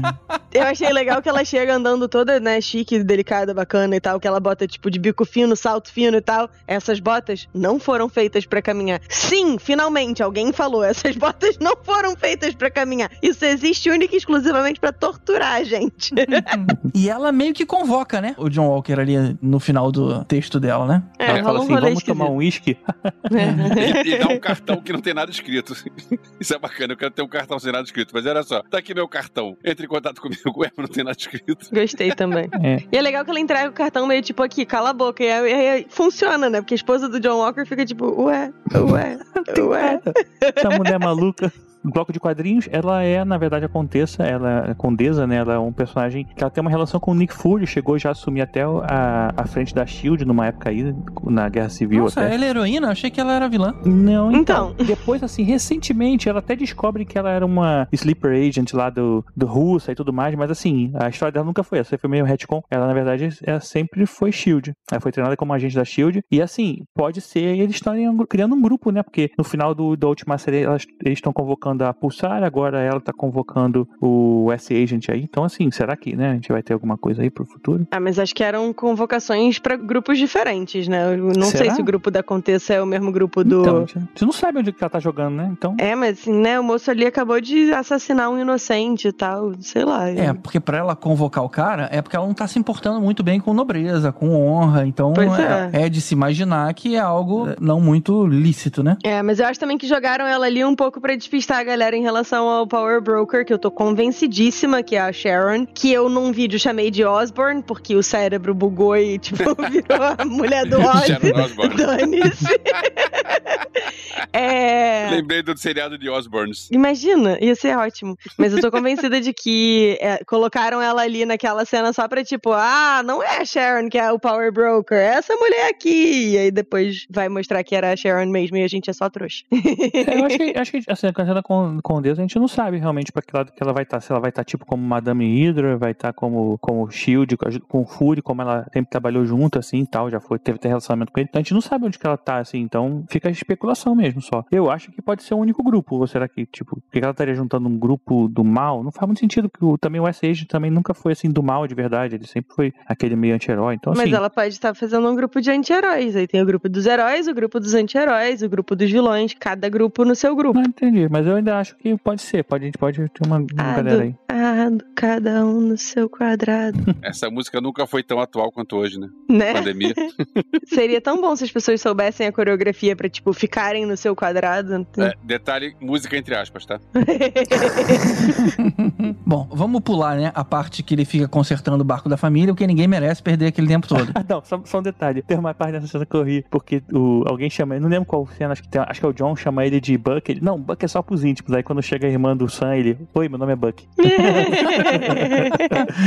Mas assim, apesar do GG não ter gostado e tal, eu gostei de ver, porque é uma coisa meio de mostrar pra gente de onde vem o Sam, de onde vem essa lógica dele de tipo, não, a gente consegue consertar tudo, qualquer coisa a gente consegue fazer resolver. Fala um pouco sobre a importância da comunidade. Mostrar é legal, mas, mas ficou tempo demais. Eu só reclamo do, do tempo que durou essa cena. Foi muito longo. Cara, mas não foi tão longo assim. E foi bom pra, tipo, mostrar o Buck descobrindo que existe lugar pra ele, que ele não precisa ficar morando isolado. Mostrou o Buck flertando com a Sarah. E aí o, o Sam, tipo, amigo, olha só, ok, você é legal e tal. Você provavelmente era aí o namorado do Capitão América, mas a minha irmã não, né? Hum. tipo, É falei, segura meu nome é só. Buck. Não, como assim? Não pode dar seu nome agora assim?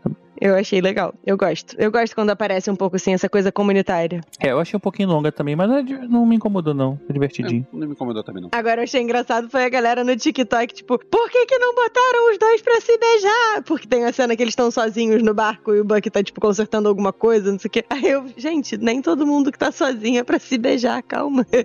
Boa. Nádia, é isso aí. Não tinha pensado por esse ângulo. Bom, a gente vê a conversa do Sam com o Azaya, né? Que ele leva lá o escudo pro cara, ele não nem quis ver. E aí ele fala que é muito complicado para um homem negro aceitar esse tipo de título, né? Do, do Capitão América por conta de como a América faz os negros se sentirem até hoje. Interessante isso, né, cara? É um ponto de vista. E ele ainda fala: pior que isso, seria até indigno do homem negro decidir aceitar esse cargo. Na É, cara. ainda, ainda- ainda bem que o Sam resolveu que ia fazer fazer a parte dele, sei lá. Eu ia ficar muito bolado se o Sam aceitasse o novo Capitão América. Eu também. Tava E é muito assim. legal o Bucky ter chamado, pedido ajuda a Wakanda, né, pra fazer a- o rolê novo e tal. Ele ter se importado com o cara foi muito legal. Lá no início desse episódio, assim, ao mesmo tempo que agora o Sam tá com um- uma caixa que ele acende, tem uma luz amarela dentro dela, a gente não sabe se é um filme Tarantino ou se é MCU, é, ele deixa as asas antigas quebradas do Falcão com o Joaquim, que é, que é aquele amigo dele lá, e nos quadrinhos ele chegou a ter ah, um papel como Falcão, e eles estão achando que pode acontecer também. O Falcão e o Falquinho.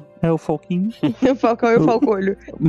É, mas não sei, assim, será que eles vão, sabe, pegar o. Ele vai assumir o manto de Capitão América e o, o Joaquim assumir como Falcão? Porque na verdade é mesmo ele assumindo como Capitão América e continua sendo Falcão com as asas, né? Então, sei lá. Mas sei lá, ia ser interessante ter os dois, mas não sei se vão seguir nesse caminho, não. Acho que a Marvel tem muito disso de deixar uma deixa, assim, pra que vocês quiserem usar depois, sabe? Vamos pensar depois se a gente vai fazer ou não, sabe? Amanhã, daqui a dois filmes, eles falam assim: "Ah, pô, você lembra que ele deixou lá a asa? Vamos usar então agora. Ah, não, não gostei não, então não vou usar. Foda-se, ninguém vai se preocupar. Acho que ficou meio que nessa. É, eu acho que foi sim uma passada de manto, tanto que, tipo, tem até um, ah, pode ficar de, tipo, fica pra você. Porque ele fala, you can keep it. né, então, eu Deu achei. o brinquedo quebrado, é sacanagem. É, mas é porque ele sabia que estavam mexendo mesmo, então, ah, conserta aí, ô seu porra, e usa você.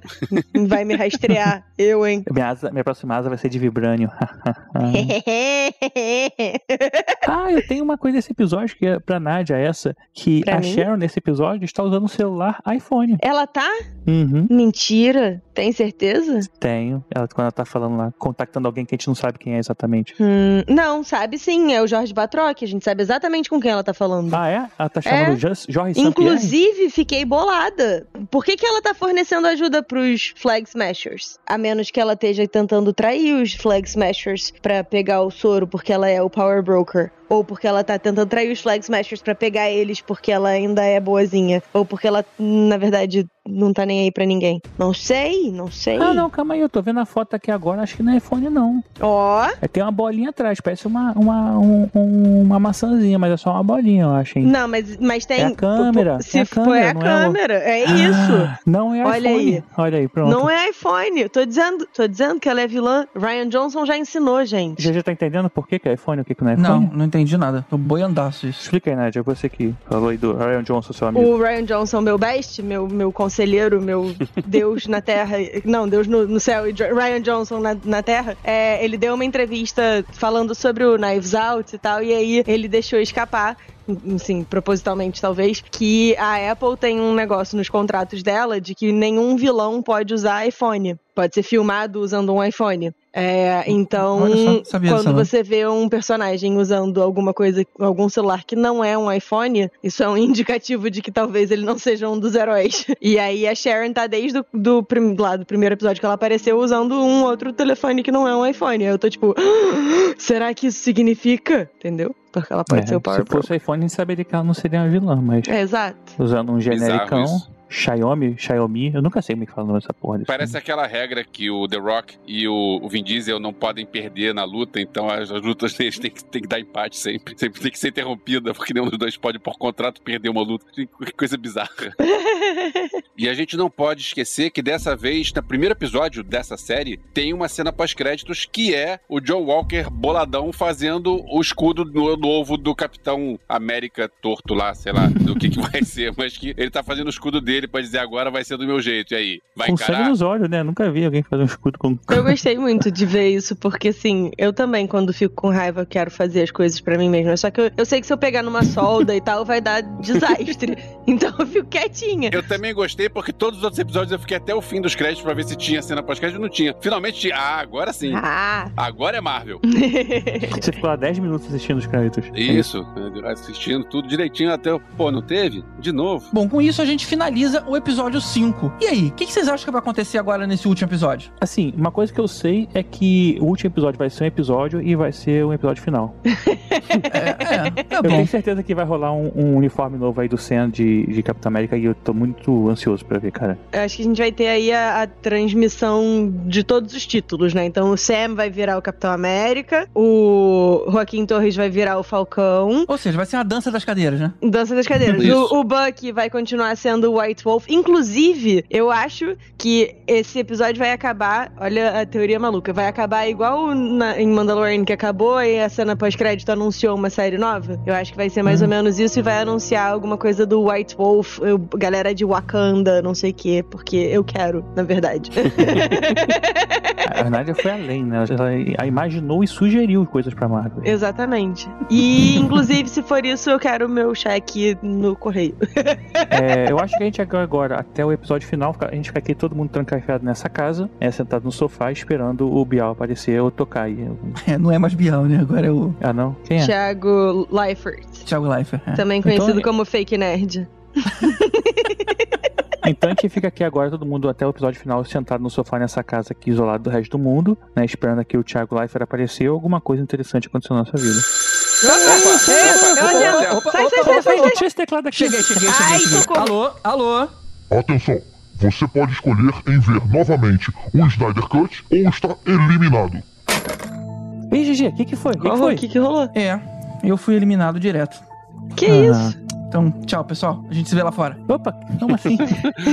Sem uniforme. Oi, e agora? O que, que a gente faz, senhor GG? Calma, calma! Não tem GG, mas eu estou aqui, senhoras e senhores. Quer dizer É que vai ter aí. bloco de quadrinhos no meio do episódio. Vai, hoje hoje vai ser só bloco de quadrinhos, cara. Não, não, não, não, não. Não me façam querer a volta do GG.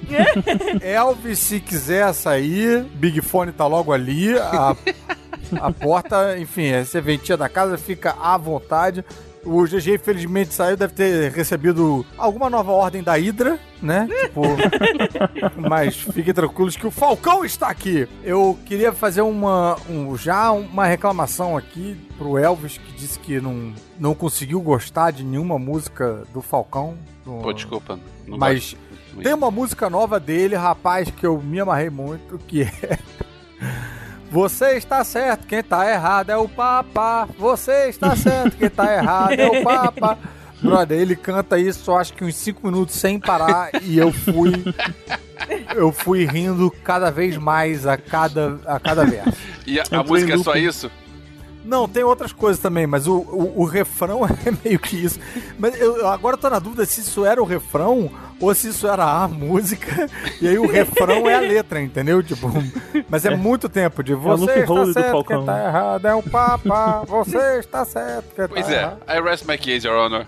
Não, essa aí é boa, cara. Essa aí é bem boa.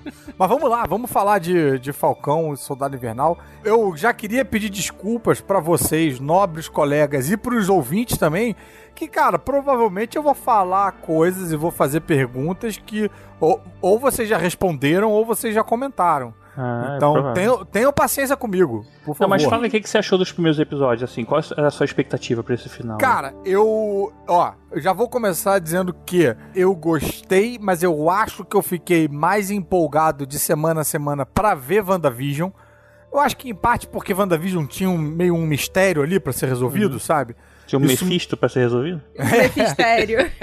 Isso me deixou muito tenso, tipo, toda semana, de caraca, amanhã tem episódio novo e não posso entrar na internet antes que alguém vai falar alguma merda e tal. E, e a Mariana também comigo, acho que ela ficou bem vidrada nisso. E o. E o Caralho, não sei porque eu ia falar Faustão e Soldado Invernal. Ô, louco! Ô, louco, amigo. Ô, louco, bicho! Mas aí, o Falcão e o Soldado Invernal é, era maneiro, eu tava empolgado, mas não tinha aquele desespero e antecipação que eu ficava feliz e tal, tal, tal, mas acho que WandaVision me deixou mais é, agarrado na, na cadeira. Isso é, isso é verdade. O, o Falcão não, tem, não tinha tanto, tantas coisas de. Pra onde é que isso aqui É. vai agora? É um troço bom, bem feito, mas ok, seguindo aquilo. Seguindo meio tipo filme de ação, assim, né? Sim, tipo, sim. você vai acompanhando e tal, não tem muito uma... Não tem mistério exatamente, né? Sim. Uhum. Mas, mas enfim, não que isso seja uma coisa ruim, não. Só tô falando meio que da minha. é, da minha relação com, com a série. O primeiro episódio achei bacana, mas fiquei com medo daquela palhaçada do barco no primeiro episódio. Aham. Eu achei tudo bom, tá? Eu gostei mais da trama B do Buck com o Coroa, que era o pai do, do maluquinho que ele tinha matado. Sim. Essa trama eu achei muito maneira. Assistiria mais dois, três episódios nele, nesse vai e vem aí com esse velhinho. Já quando o Falcão foi para foi visitar a irmã lá no barco, me deu uma sensaçãozinha de trama B de série de herói do Netflix, sabe? Tipo, fiquei com uma certa. Eu, eu gostei do conceito de. Porra, como é que os super-heróis vivem? Você- como é que você pede um empréstimo? Aí não adianta nada você ser super-herói e tal.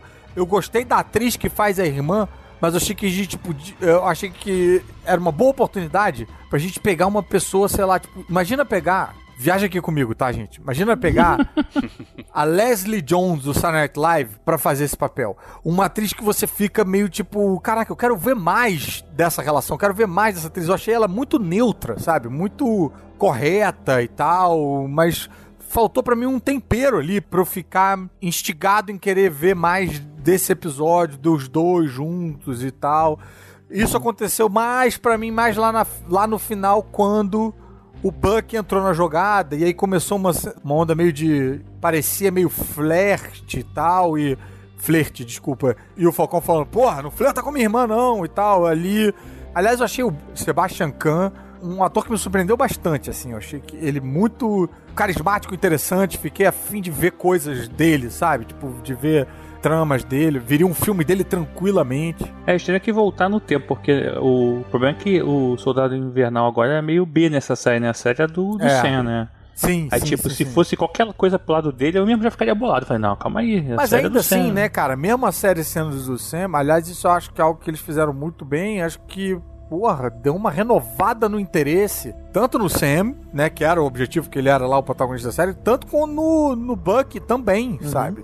Então, porra, eu, eu encaro um filme solo dele tranquilamente, seja retcon, que nem o da Viúva Negra, ou seja uma história daqui pra frente e tal. E na- agora nesse episódio 6, assim, não- assim, é o que você falou, acho que não- também não teve nenhuma grande expectativa que foi ultrapassada, alguma coisa assim, vocês É, tiveram, é, tipo assim, ah, caraca, aconteceu isso, Não, tal, então, não esperava, teve, né? eu acho que esse episódio, e eu fiquei embasbacado com isso, foi basicamente um episódio, aliás, a série toda me pareceu, tipo, levar para isso, foi uma série para apresentar o uniforme.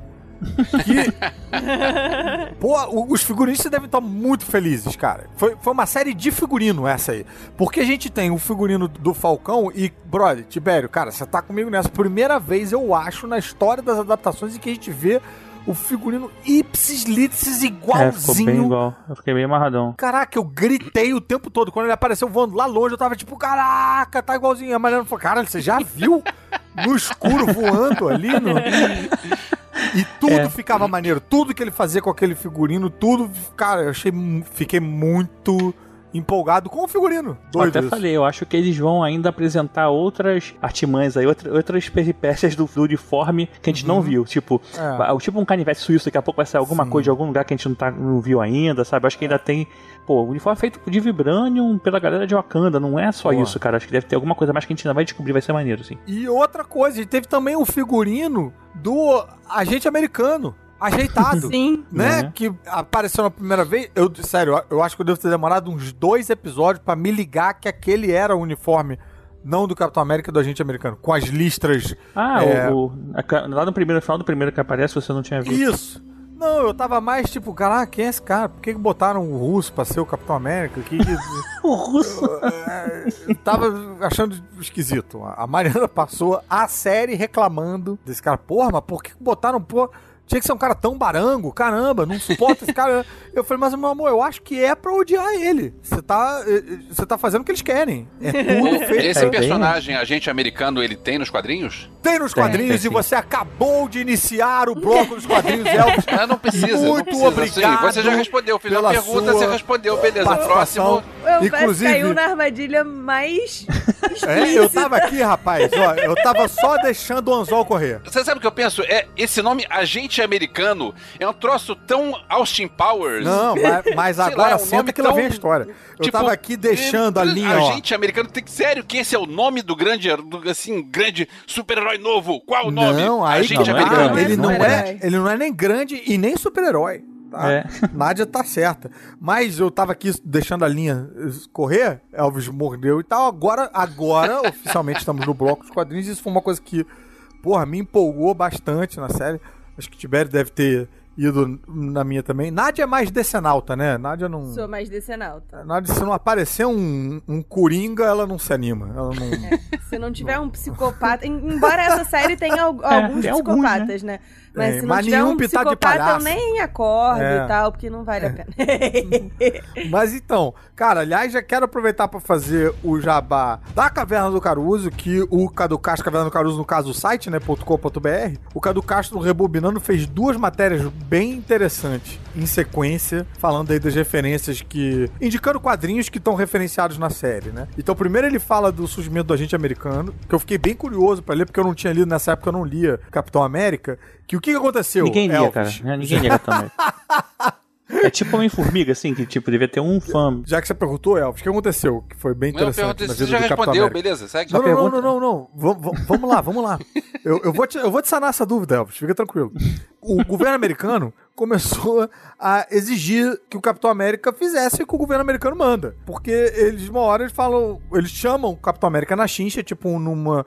como se fosse uma reunião do, do Senado, assim. E falam, tipo, ô meu camarada, olha só, você tem que fazer o que a gente pediu, porque você não é o Capitão Vingador, você não é o Capitão Escudo, você é o Capitão América. Você tem que obedecer a América e tal e tal. E aí o capitão não tava concordando com o que eles queriam que ele fizesse e tal, e aí ele abandona a parada e ele assume. Tibério, me ajuda aí, me, me, me corrija se eu estiver errado. Ele, ele troca de uniforme. Ele passa a ser o agente americano. Ele tira até o, o A da testa e passa a ser o agente americano, que é um uniforme preto com as listas na, na horizontal de ser na vertical. Igual que a gente vê nesse episódio, né? É, nesse, no finalzinho, né? No No, de sexto, hoje. é, é, né? Isso. Aí, sei lá que merda que acontece. Em paralelo, eles apresentam o John Walker, que é o cara que ia substituir, o que ia usar o uniforme do Capitão América, um cara pra obedecer lá as diretrizes do, do, do governo. Só que esse cara, desde o início, vai se mostrando ser desequilibrado. Um pouco que nem eles fazem com o John Walker no, no Falcão Soldado Invernal, só que menos. Nos quadrinhos, esse John Walker, ele é claramente Mais desequilibrado. é, dodói desde o início, assim. Ele tem mais transtorno da guerra tal. Ele é mais. É, esse da série ele parece estar mais assim por conta dos, dos remedinhos que ele toma e depois de ter tomado lá o soro, né, do, do super soldado, parece ser uma coisa mais, mais química do que congênita, né. E o outro não, o outro é, é, é inocência. E aí, sei lá o que acontece que esse cara é afastado, o Capitão América volta a ser, volta a usar o uniforme do Capitão América e o uniforme de agente americano fica sobrando por aí. E aí o John Walker pega esse uniforme e vira um, o que ficou conhecido meio como o Capitão América Reaça, sacou? Tipo um cara mais mais porradeiro e tal e tal, que toma conta, se eu não me engano, dos Vingadores da Costa Oeste. Então essas paradas todas tem, né, no- nos quadrinhos. E a gente teve também, depois que o Buck assumiu o manto do Capitão América, aí já né, indo bem pro futuro, que ele tinha uma roupa bem esquisita, toda reluzente, emborrachada, o escudo de fato passou pro Falcão, que bicho tinha um uniforme igualzinho esse que eles colocaram lá na parada. Então, porra, pra mim foi... É, isso na verdade o Falcão é bem recente até. Assim, Foi. Tem um poucos anos isso. É, Tinha um- é. tinha- aí foi quando ele ganhou a HQ própria como Capitão América. E na verdade foi quando o, o Capitão América de verdade, o, o Steve Rogers, ficou velhinho, né? Porque ele, ele é, tiraram o soro do super soldado dele lá, tá? Um cara que tem umas agulhas no dedo que eu nunca lembro o nome. Uhum. Aí ele precisava de um novo Capitão América também. Aí ele acabou assumindo esse manto aí, ganhou a revista Capitão América da revista dele e tal. E isso em termos de Panini, em termos do que foi publicado no Brasil, é até mais recente ainda, né? Tem uns, deve ter uns três anos, talvez. E também tem o Isaías, mas aí vocês já, já devem ter falado disso, né? Do Isaías Falar, né, da, da, falar um Tá. pouco da, do que teve aquele lá, É, o Red, Right. Red, White and Black, né? A série. Tá, gente, mas bora entrar no último episódio logo, senão o GG vai brigar com a gente. Voltando, a gente começa logo de cara o, com uma continuação do último episódio, né? A gente vê Uhum. o George St. Pierre fazendo o papel do George, que eu não lembro o nome agora. George Patro, O Patrock. saltador, né? Exatamente, é.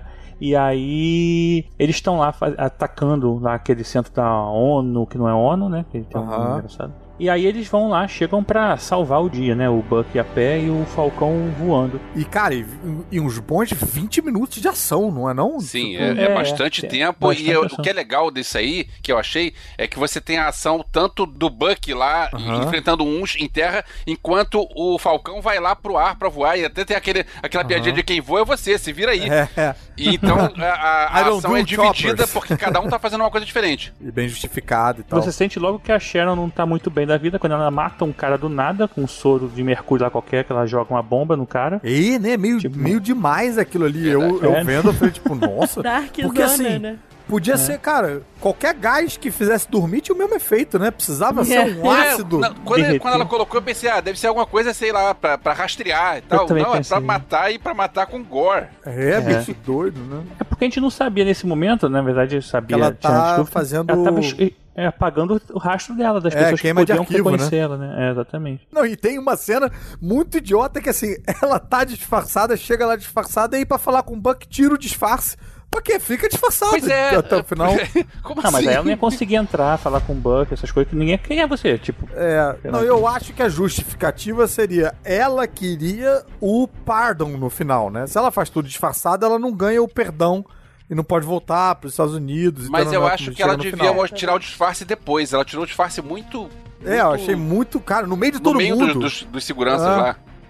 Ah, mas é pra apresentar ela mais rápido, né? É, mas, Mas aí a gente vê o uniforme e, e, e começa a ver já de novo o Red Wing, né, voando lá, Aham, que a gente tinha aham. perdido em algum momento lá na- naquele início do- da série. E eu achei maneiríssimo várias vezes que o episo- que eles fazem a- assim brincar com a asa, que tem uma hora que a asa trava no chão, tem umas É, coisas bem legais, né, cara, assim, pra mostrar que ele tipo assim, não precisa também de, de soro super soldado porra Não, nenhuma e também. uma coisa também que era uma crítica que muita gente faz ao Falcão e ao Anjo dos X-Men, tipo, porra, só voa, sabe? E isso Só aí voa. é, são asas de batalha, não é só voa. Essas asas dele sabem capoeira, bicho. É, é bizarro. Ah, Vocês, vocês que entendem melhor disso, a asa, ela tem alguma inteligência Como assim, a artificial entende com de asa? Não, de quadrinhos, de isso aí. Ah, tá. É, a asa tem alguma inteligência artificial de, que pensa próprio? O cara tem que, tem que cuidar de tudo? Co- Como é que funciona O- a asa não, o, o Red Wing sim, o pássaro vermelho lá, o É, aquele, aquele robozinho a nave, do drone, o né? drone. O, o drone tem uma inteligência artificial. É que o Falcão, ele falava, inclusive, com águia, né? Ele falcava, falava com o Falcão dele, né? Com É, bicho de nos verdade. quadrinhos, Ele- nos quadrinhos. Nos quadrinhos. Ele tem um por esse... elo mental com a águia dele lá, que é o asa vermelha. É, é o nome do, do drone. Só que eles substituíram É. um bicho de verdade por um drone, né? Na, É. na série. Que Faz Não, mais não, sentido, né? Faz mais sentido, realmente. Mas, e uh, mais fácil de comprar e, e mais útil também, do que você ter um passarinho voando em cima das pessoas. no- Não, e você, se você destruir também, você não fica chateado, né? Porque imagina um É. bicho toda hora tal, não sei o quê. Mas nesse caso, e, assim, não tem, mas assim, não explica em lugar nenhum, não. Se ele, se ele macho, mexe o músculo, o Como que negócio usa, faz. né? Como que É, usa como- a asa. Ah, não e sei. se qualquer um pode botar a asa e usar igual ele? Eu acho que não. Eu acho que ele teve um treinamento especial para usar essa asa aí. Ah, também acho. É. E é meio Eu que nem o escudo do Capitão América, que o, o, o Falcão fica treinando várias vezes pra pegar a manha e tal, sabe? Eu acho que é meio Pega por aí. imaginar assim, tipo, ela deve é, ler a leitura de um músculo específico dele, que ele faz assim, sei lá, com o braço, e a É, arma, né? desarma. Tipo, como se fosse que ele tivesse uma asa de verdade mesmo. É tipo um né? joystick nas- com os músculos das costas. É, talvez seja isso, né? Mas algumas coisas eu não gostei nesse episódio e nesse primeiro momento. Eu não tava preparado, talvez seja um problema meu, pra redenção do Capitão Lelé. Não, achei péssimo. É, eu achei cedo, cara. Pra mim É. foi a mesma coisa também com. Aí Nadia, enfim, vai me matar. Com o Kylo Ren no, no Star Wars. Eu achei cedo a redenção dele. Eu acho que podia ter, a redenção podia ter vindo no terceiro filme, não no segundo, entendeu? É, redenção Mas no sentido no de. Não, não, não. No segundo é, já era pra gente estar torcendo por ele. Já era pra estar que- chipando ele e a Rey. Não, no, no, Foi ter- cedo. no segundo eles mostraram que ele tava dividido e tal, não sei o que, justamente pra no terceiro, quando ele Então. É. efetivamente se rendesse. não, no segundo, pra mim, ele tem que estar funcionasse. se fudendo o segundo filme inteiro, pra no terceiro ele ficar dividido e no final ele vir pro, pro nosso lado. Mas no É, mas segundo aí ele é já pra salva matar bem. anyway, ele já- aí meio que foda-se, sabe? Pessoal, MCU, MCU. É, MCU. É, desculpa. Então, Mas- se fosse pro John Walker morrer, eu até topava, mas sobreviver É, um né? Eu- filho eu- da puta. Eu também achei que ele ia morrer no, no fim. Tipo, aquele cara, ele, ele voltou pra fazer um troço que, que ok, vamos lá, e ele tá meio É, naquela de e- vamos, vamos tentar voltar a ser mocinho, e aí ele, sei lá, tomava um tiro ou alguma coisa assim e ia- podia morrer, porque acho que... Se sacrificava, né? Se sacrificava pra salvar É. alguém Isso, e se tal. sacrificar, tipo, ah, eu vou ficar Mas aqui, vou salvar eu- o helicóptero, vou salvar o, o- a van que tá caindo, É, e todo mundo e- é, sobrevive, mas eu morro porque eu salvei. Mas assim, eu não sei vocês, eu achei que ele se fudeu pouco também. Ele, ele, tomou, ele, ele tomou lá uma dura lá do, do governo, então falou, você não é mais Capitão América. E aí, brother, Ah, um ele aparece. na mão, né? Vamos é, não, combinar. veja bem, e pra piorar, eles falam, você não é mais Capitão América, dá o uniforme aqui de volta, e aí ele aparece de Capitão América, ou seja, ele não aprendeu porra nenhuma, entendeu? Pois Não- é. Então faltava se fuder um pouquinho mais, eu É, achei. mas esse episódio foi tipo, vamos re- redimir todo mundo, né? Até a Carly, assim, É. mesmo ela matando um monte de gente, eles fizeram, mostraram lá dela, mostraram lá do, sei lá, do senador, sei lá, eles tentaram meio que mostrar lá todo mundo e acabou que. É, eu É, achei isso um pouco apressadinho também. E aí, outra coisa que me incomodou dentro dessa redenção dele foi uma certa repetição de movimentos. Eu fiquei com a sensação de que aquele, aquele carro forte com os senadores dentro caiu umas quatro vezes, Aham. sabe? Da, É, da parada. isso. Segura, não, não, não conseguiu. crer. Aí segura, não, não conseguiu. Agora Então, segurar, assim, então tá. Agora... ah, exatamente. Aquelas pessoas ali foram meio que resgatadas umas cinco vezes. vezes. daquele mesmo carro forte e três do mesmo perigo. Isso me pareceu um certo lazy writing, assim, do... Faltou desinven... foi desinventivo. Foi, Isso. faltou inventividade. É, e aceito isso em qualquer coisa. Eu assisto todas as séries da CW, eu tava, terminei Sabrina, eu vi Gotham até o final. É, a- aceito isso, porra, em mutante. Não aceito isso numa parada que tem um orçamento fudido que nem a Disney pra botar os roteiristas lá pra trabalhar. Um trabalho que eles podem fazer de casa com toda a calma pelo Zoom, entendeu? Mas Então- será que também não mostraram meio que assim, tipo, ah, é pra mostrar que quem é o capitão mesmo é o, é o, Fal- é o, é o Sen, sabe? Tipo, Pode ser, o cara, Falcão- mas ainda o Soldado assim- Invernal não conseguiu. Ele não, é, não foi capaz. É. Sei lá, o, o John Walker não conseguiu, ele também não foi capaz. Mas quem é capaz? É o novo Capitão América. eu- é O Sol- soldado é o invernal Sam. nem tentou, né? Porque ele tava lá no chão.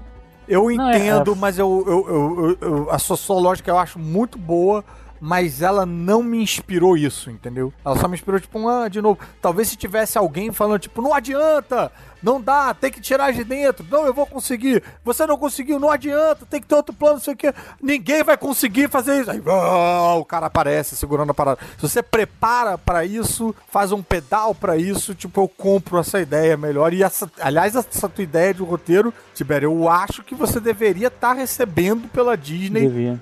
Pra estar botando essa, essa- essas linhas de roteiro lá na, na parada, Todos porque nós, todos nós. os filha da puta bateram ponto e encerraram mais cedo com rios de dinheiro. Você aí de casa trabalhou mais do que eles nesse momento. Deixa eu voltar um pouquinho só, é, porque isso não é, não é roteiro, não, é coisa de efeito especial. Eu sou ligado em coisas de efeitos especiais. A gente sabe que hoje em dia tem muita coisa digital no meio, então é tipo, você não precisa pensar como fazer essa cena, mas eu fiquei. Tem uma cena no meio da luta. Do, do Falcão, que ele tá com o escudo, e que a cena tá de cima, a câmera tá, tá pegando de cima, e o escudo dá umas piruetas. Cara, achei aquilo, o visual tão bonito daquilo. Eu fiquei pensando, cara, imagina se eles tivessem que ficar rodando com um escudo de verdade até conseguir fazer esse efeito. Não, e pior é você depois descobrir que era um escudo de verdade, né? Tem essas porra também, né? Ainda Sei tem lá. isso, ia ser mais maneiro ainda. Você, quando você tá na dúvida que o negócio foi bem feito, né? Se você não sabe se é real ou não, pronto. É porque, independente se é real ou não, é que foi bem feito. Não, eu acho que tem isso também, pô, que o Alves falou, tipo, cara, os caras mostram de cima e tal, não é uma... Não é o clichê do efeito especial, sabe? É tipo um, é um efeito especial com um twistzinho de limão, pra ficar bonito, pra ficar, sei lá, pra ter um chance, e é isso que eu acho, esse cuidado que eu acho maneiro, cara. Aí também, a gente, nesse episódio, logo em seguida, a Sharon se apresenta como Power Broker, né? Conversando com a Carly, a gente descobre verdade. isso. E aí agora a Sharon tá com esse papel, né? Tipo, Olha a pena aí. que a mãe dela era, pô, foi uma das fundadoras da SHIELD. Pois tal, é, cara. estranho. Não A é a gente mãe ainda- dela, não, cara. É tia. É, a tia. A gente pode ainda descobrir que aquilo também é. Se o cara tem parte mecânica, que aquilo não é a Sharon. A gente também pode descobrir, né? Que ele Seria Ah, mas maneiro. acho que não. Mas tira acho uma não é máscara ali caso. e tal. Ela tá, ele tava Não, usando duas Tava máscaras, usando duas máscaras, é uma máscara embaixo da outra máscara. Caraca, já É, é pensou? por isso que É ele tipo tirou a primeira. Cara, isso- é muito TV pirata. Na verdade é porque tava usando a máscara e ela tinha feito o negócio de trocar de cara do A Outra Face. O Face Off. E Elvis, o que você acha que é TV Pirata, na verdade é outro bloco dos quadrinhos, porque isso é uma tira de Laerte, que é aquela do. Pô, mas se é Laerte, é eu não sou seu maneiro. pai, eu sou sua Aí eu mãe, não sei o que, taranã e tal. Então, o o Elvis hoje, cara, tá aqui só pra abrir bloco de quadrinhos. É um atrás do outro, um atrás do outro. E aí, a gente- na verdade, é, eles aí depois tem eles conseguem capturar, a- acaba que a Carly morre, né? E aí tem aquela cena que ele vai encontrar lá, leva ela de volta e chega como se fosse um anjo carregando ela, né, cara? Foi muito É, boa essa foi cena. bonito, foi bonito. Né, cara? Foi bonito. Eu achei muito maneiro que, tipo, com a chegada da Carly e os Flag Smashers, eles estão trazendo várias questões de mundo real, além do racismo estrutural e tal, pra Aham. gente discutir, né? Porque, assim, os apátridas, os. Flag Smashers, são, são pessoas que estão refugiadas Aham. pela questão do, do estalar de dedos e tal. Então eu fiquei bem feliz de ver essa discussão e o próprio Falcão, agora Capitão América, trouxe também uma, uma discussão sobre democracia participativa, né? Quem é que tá na sala na hora de decidir? Isso foi muito maneiro, assim. Eu, Isso foi eu muito como, maneiro, realmente. Fiquei arrepiado como, mano. como advogada, e, e até assim, a minha dissertação do mestrado, o tema era democracia participativa. Então eu fiquei toda arrepiada quando eu vi uma série de um negócio que eu gosto e tal, reproduzir um- uma discussão que a gente tem hoje em dia acontecendo.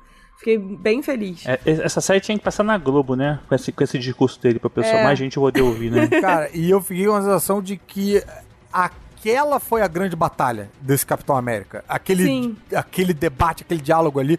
E isso é outra coisa que eu gostei dessa série também, de você batalhar em outros campos, que não é simplesmente ficar socando as pessoas, sabe? Isso dá um sopro de originalidade, eu acho, pro gênero de super-herói, entendeu? Sim. Você não ficar só nesse lugar de tipo de bandido é mal, tem que bater no bandido. Prende o bandido e deixa um, um recadinho pra polícia e tal. Eu acho isso É. bem, bem legal. E aquele. Eu achei, E foi longo aquele debate. Foi. Foi, eu foi achei, bom. Eu achei um trabalho bom que eles fizeram com o Sam, porque o Sam, ele é, o, ele é o equilíbrio, né, cara? Assim, ele tá de um lado, mas ele entende o outro lado. Que assim, enquanto o, o John, por exemplo, é o extremo de um, talvez o extremo de um lado, e a Carly talvez seja extremista no outro lado, ele não, cara, ele entende, o, entende a necessidade do diálogo e tal. Então, assim, é o cara que. É a voz sensata do, do mundo, sei lá. É o, eu achei maneiro. bom o trabalho achei que eles fizeram. Bem maneiro. E aí, vocês acham que a série vai pra onde agora? Porque. Não, acabou, assim, né? Acabou, acabou. Vai, que vai pro cinema. em. Vai emendar já no filme direto. E aí, o que, que vocês acham que vai ser o filme, assim? Qual é o rolê?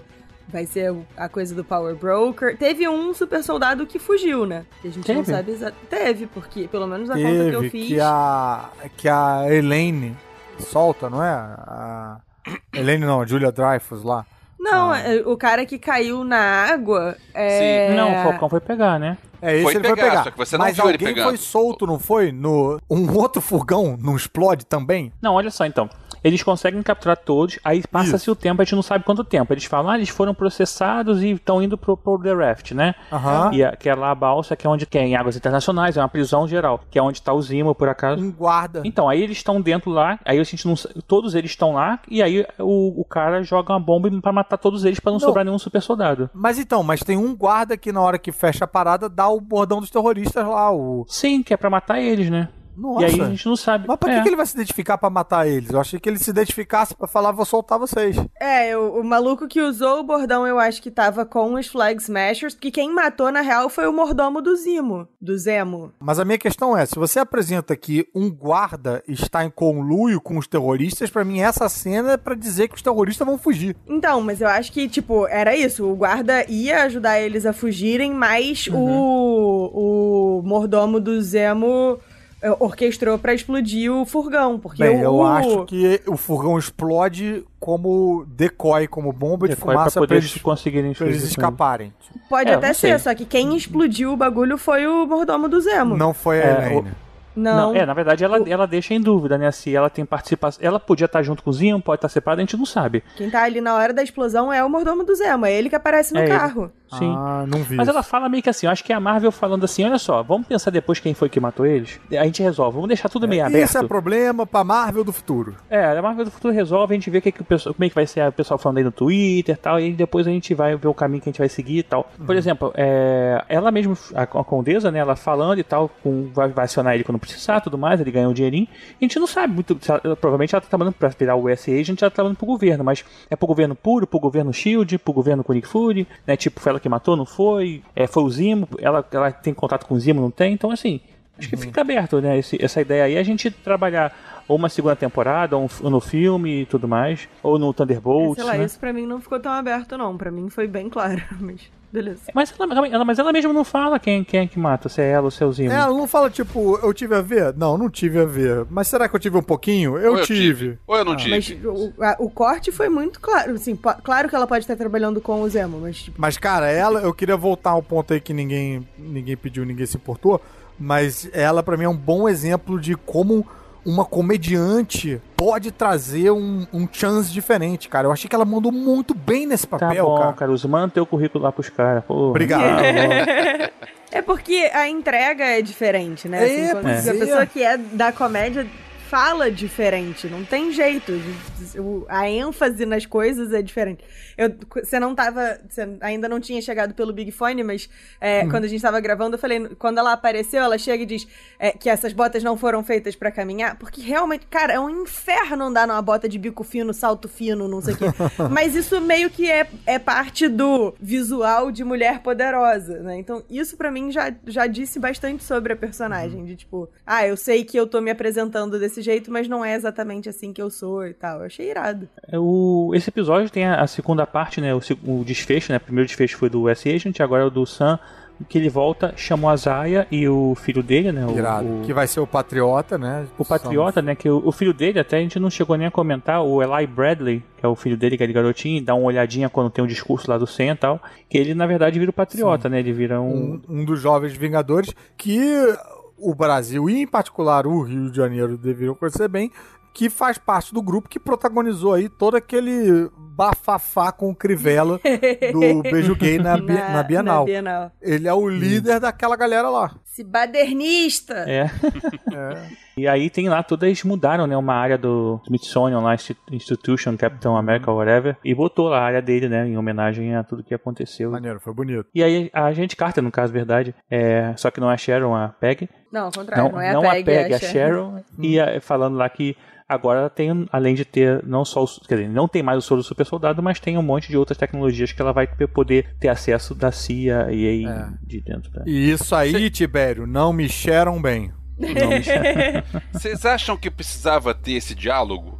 Ou só Não. o olhar dela? Acho que só o olhar dela era- já era o suficiente Só, pra. só Cara, a a gente já caminhadinha em câmera lenta, com um Pois sorrisinho. é, aqui, aqui- é, isso já foi o suficiente. Ela, ela pegar o celular e dizer, ah, olha só, agora eu tenho contato. Ah, Não Quando precisava. ela tava lá recebendo o perdão, eu virei pra Mariana e falei: agora vai pegar o telefone e vai falar, estou dentro.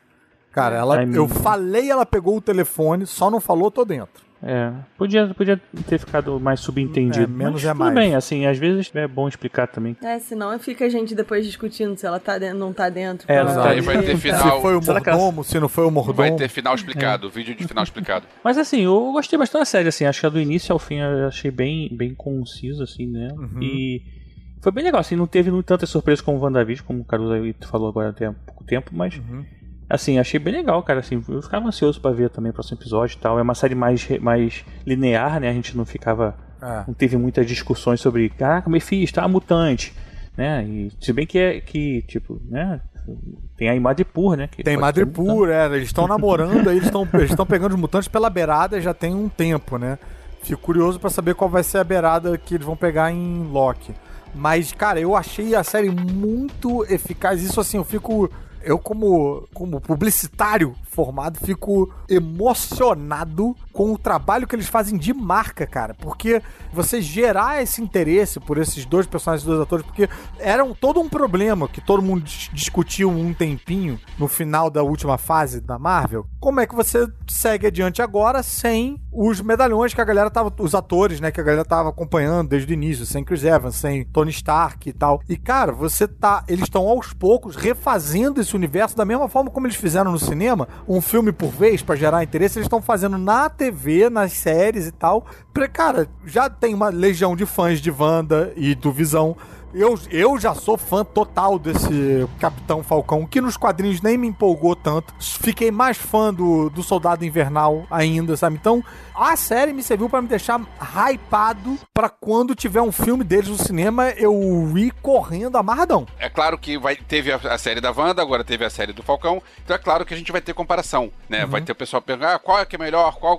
É, são coisas completamente diferentes, são propostas São. diferentes, então, tipo, você não precisa escolher um melhor. Você pode dizer, pô, gostei das duas por cada particularidade que cada uma delas me apresenta. É isso aí. Isso eu achei bacana. O Elvésio acabou de quebrar a internet.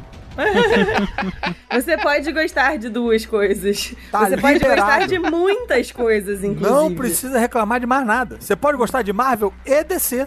Olha aí, que eu só queria dizer pra você começar a fazer coisa boa. Pronto, voltamos. Mas aí você pode gostar da DC em outros, outros ambientes, sem ser o cinema. É, E eles estão, é, realmente eles estão preparando esse, esse ambiente aí pra uma, um Young Avengers, pra um Thunderbolts, pra tem muita coisa, né, cara, assim. Um negócio que eu gostei muito foi que eles trocaram o. O letreiro no final Uhum. não, não era mais o Falcão e o Soldado Invernal, era Capitão América e o Soldado Invernal. Tá Eu fiquei merda, não reparei. Vou ligar de novo quando lá. eu vi, eu, caraca, eu vou Tá botar lá de né? novo. É o finalzinho, são uns 10 segundos antes do aplicativo lá parar de passar. Nossa, não, que cara, é antes da cena da, da Sharon. Ah, é? Pô, Não, eu não? tô vendo créditos e aí o aplicativo diz: Boa. se você gostou disso, você quer ver Wanda. Não, eu quero ver créditos, caramba. É, Volta verdade, lá cara. créditos. É muito difícil ver crédito, bicho, com esses streamings aí. Nossa senhora, é. que galera afobada. Mas Dona Disney tá de parabéns. Pô, eles estão falando de ter uma segunda temporada agora com esse segundo nome, né? Sério? Cap- Capitão América e Soldado Invernal, que seria. Ou do filme do Capitão América 4, que aí também tem um nome que eu não lembro agora, mas assim, são as duas, as duas expectativas aí pro futuro. A gente não sabe muito bem onde que vai, vai vir. E a parte da, da Sharon, eles estão falando muito que o payoff vai vir no, no- talvez nessa segunda temporada, que talvez tenha se confirmado, que eu não tenho certeza agora. Mas até o episódio sair, provavelmente o pessoal vai ter.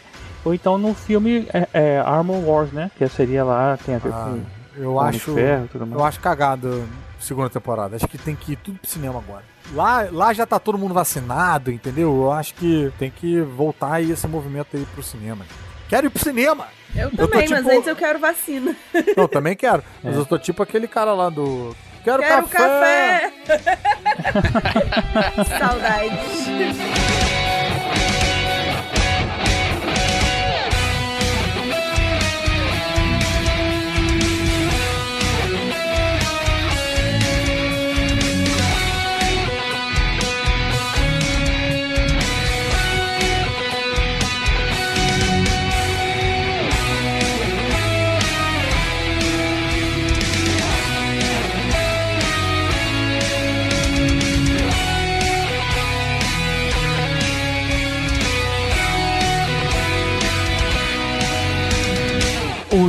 Buck, cara, eu vou- nunca vou lembrar o nome do cara.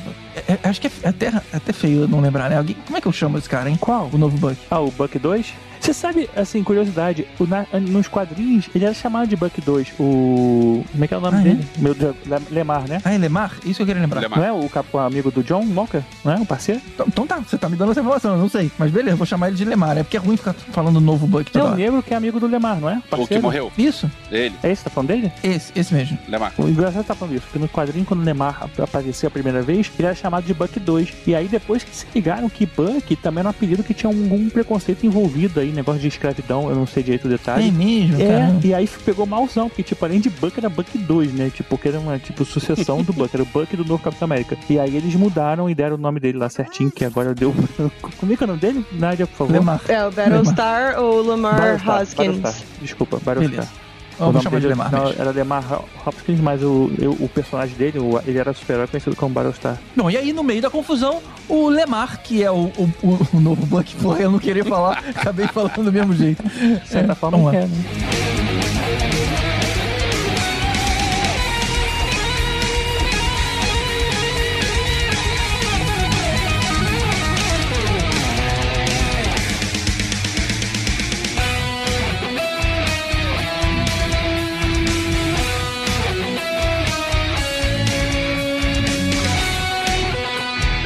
Ressurgindo lá no último bloco pra falar sobre o último episódio, Fernando Caruso. Fala, galera. Fala galera, eu sou menos engraçado que o Tibério. Ousado! Audácia! Queria ser tão engraçado quanto o Tibério assim, mas não consigo. Muito obrigado por deixar de participar aqui.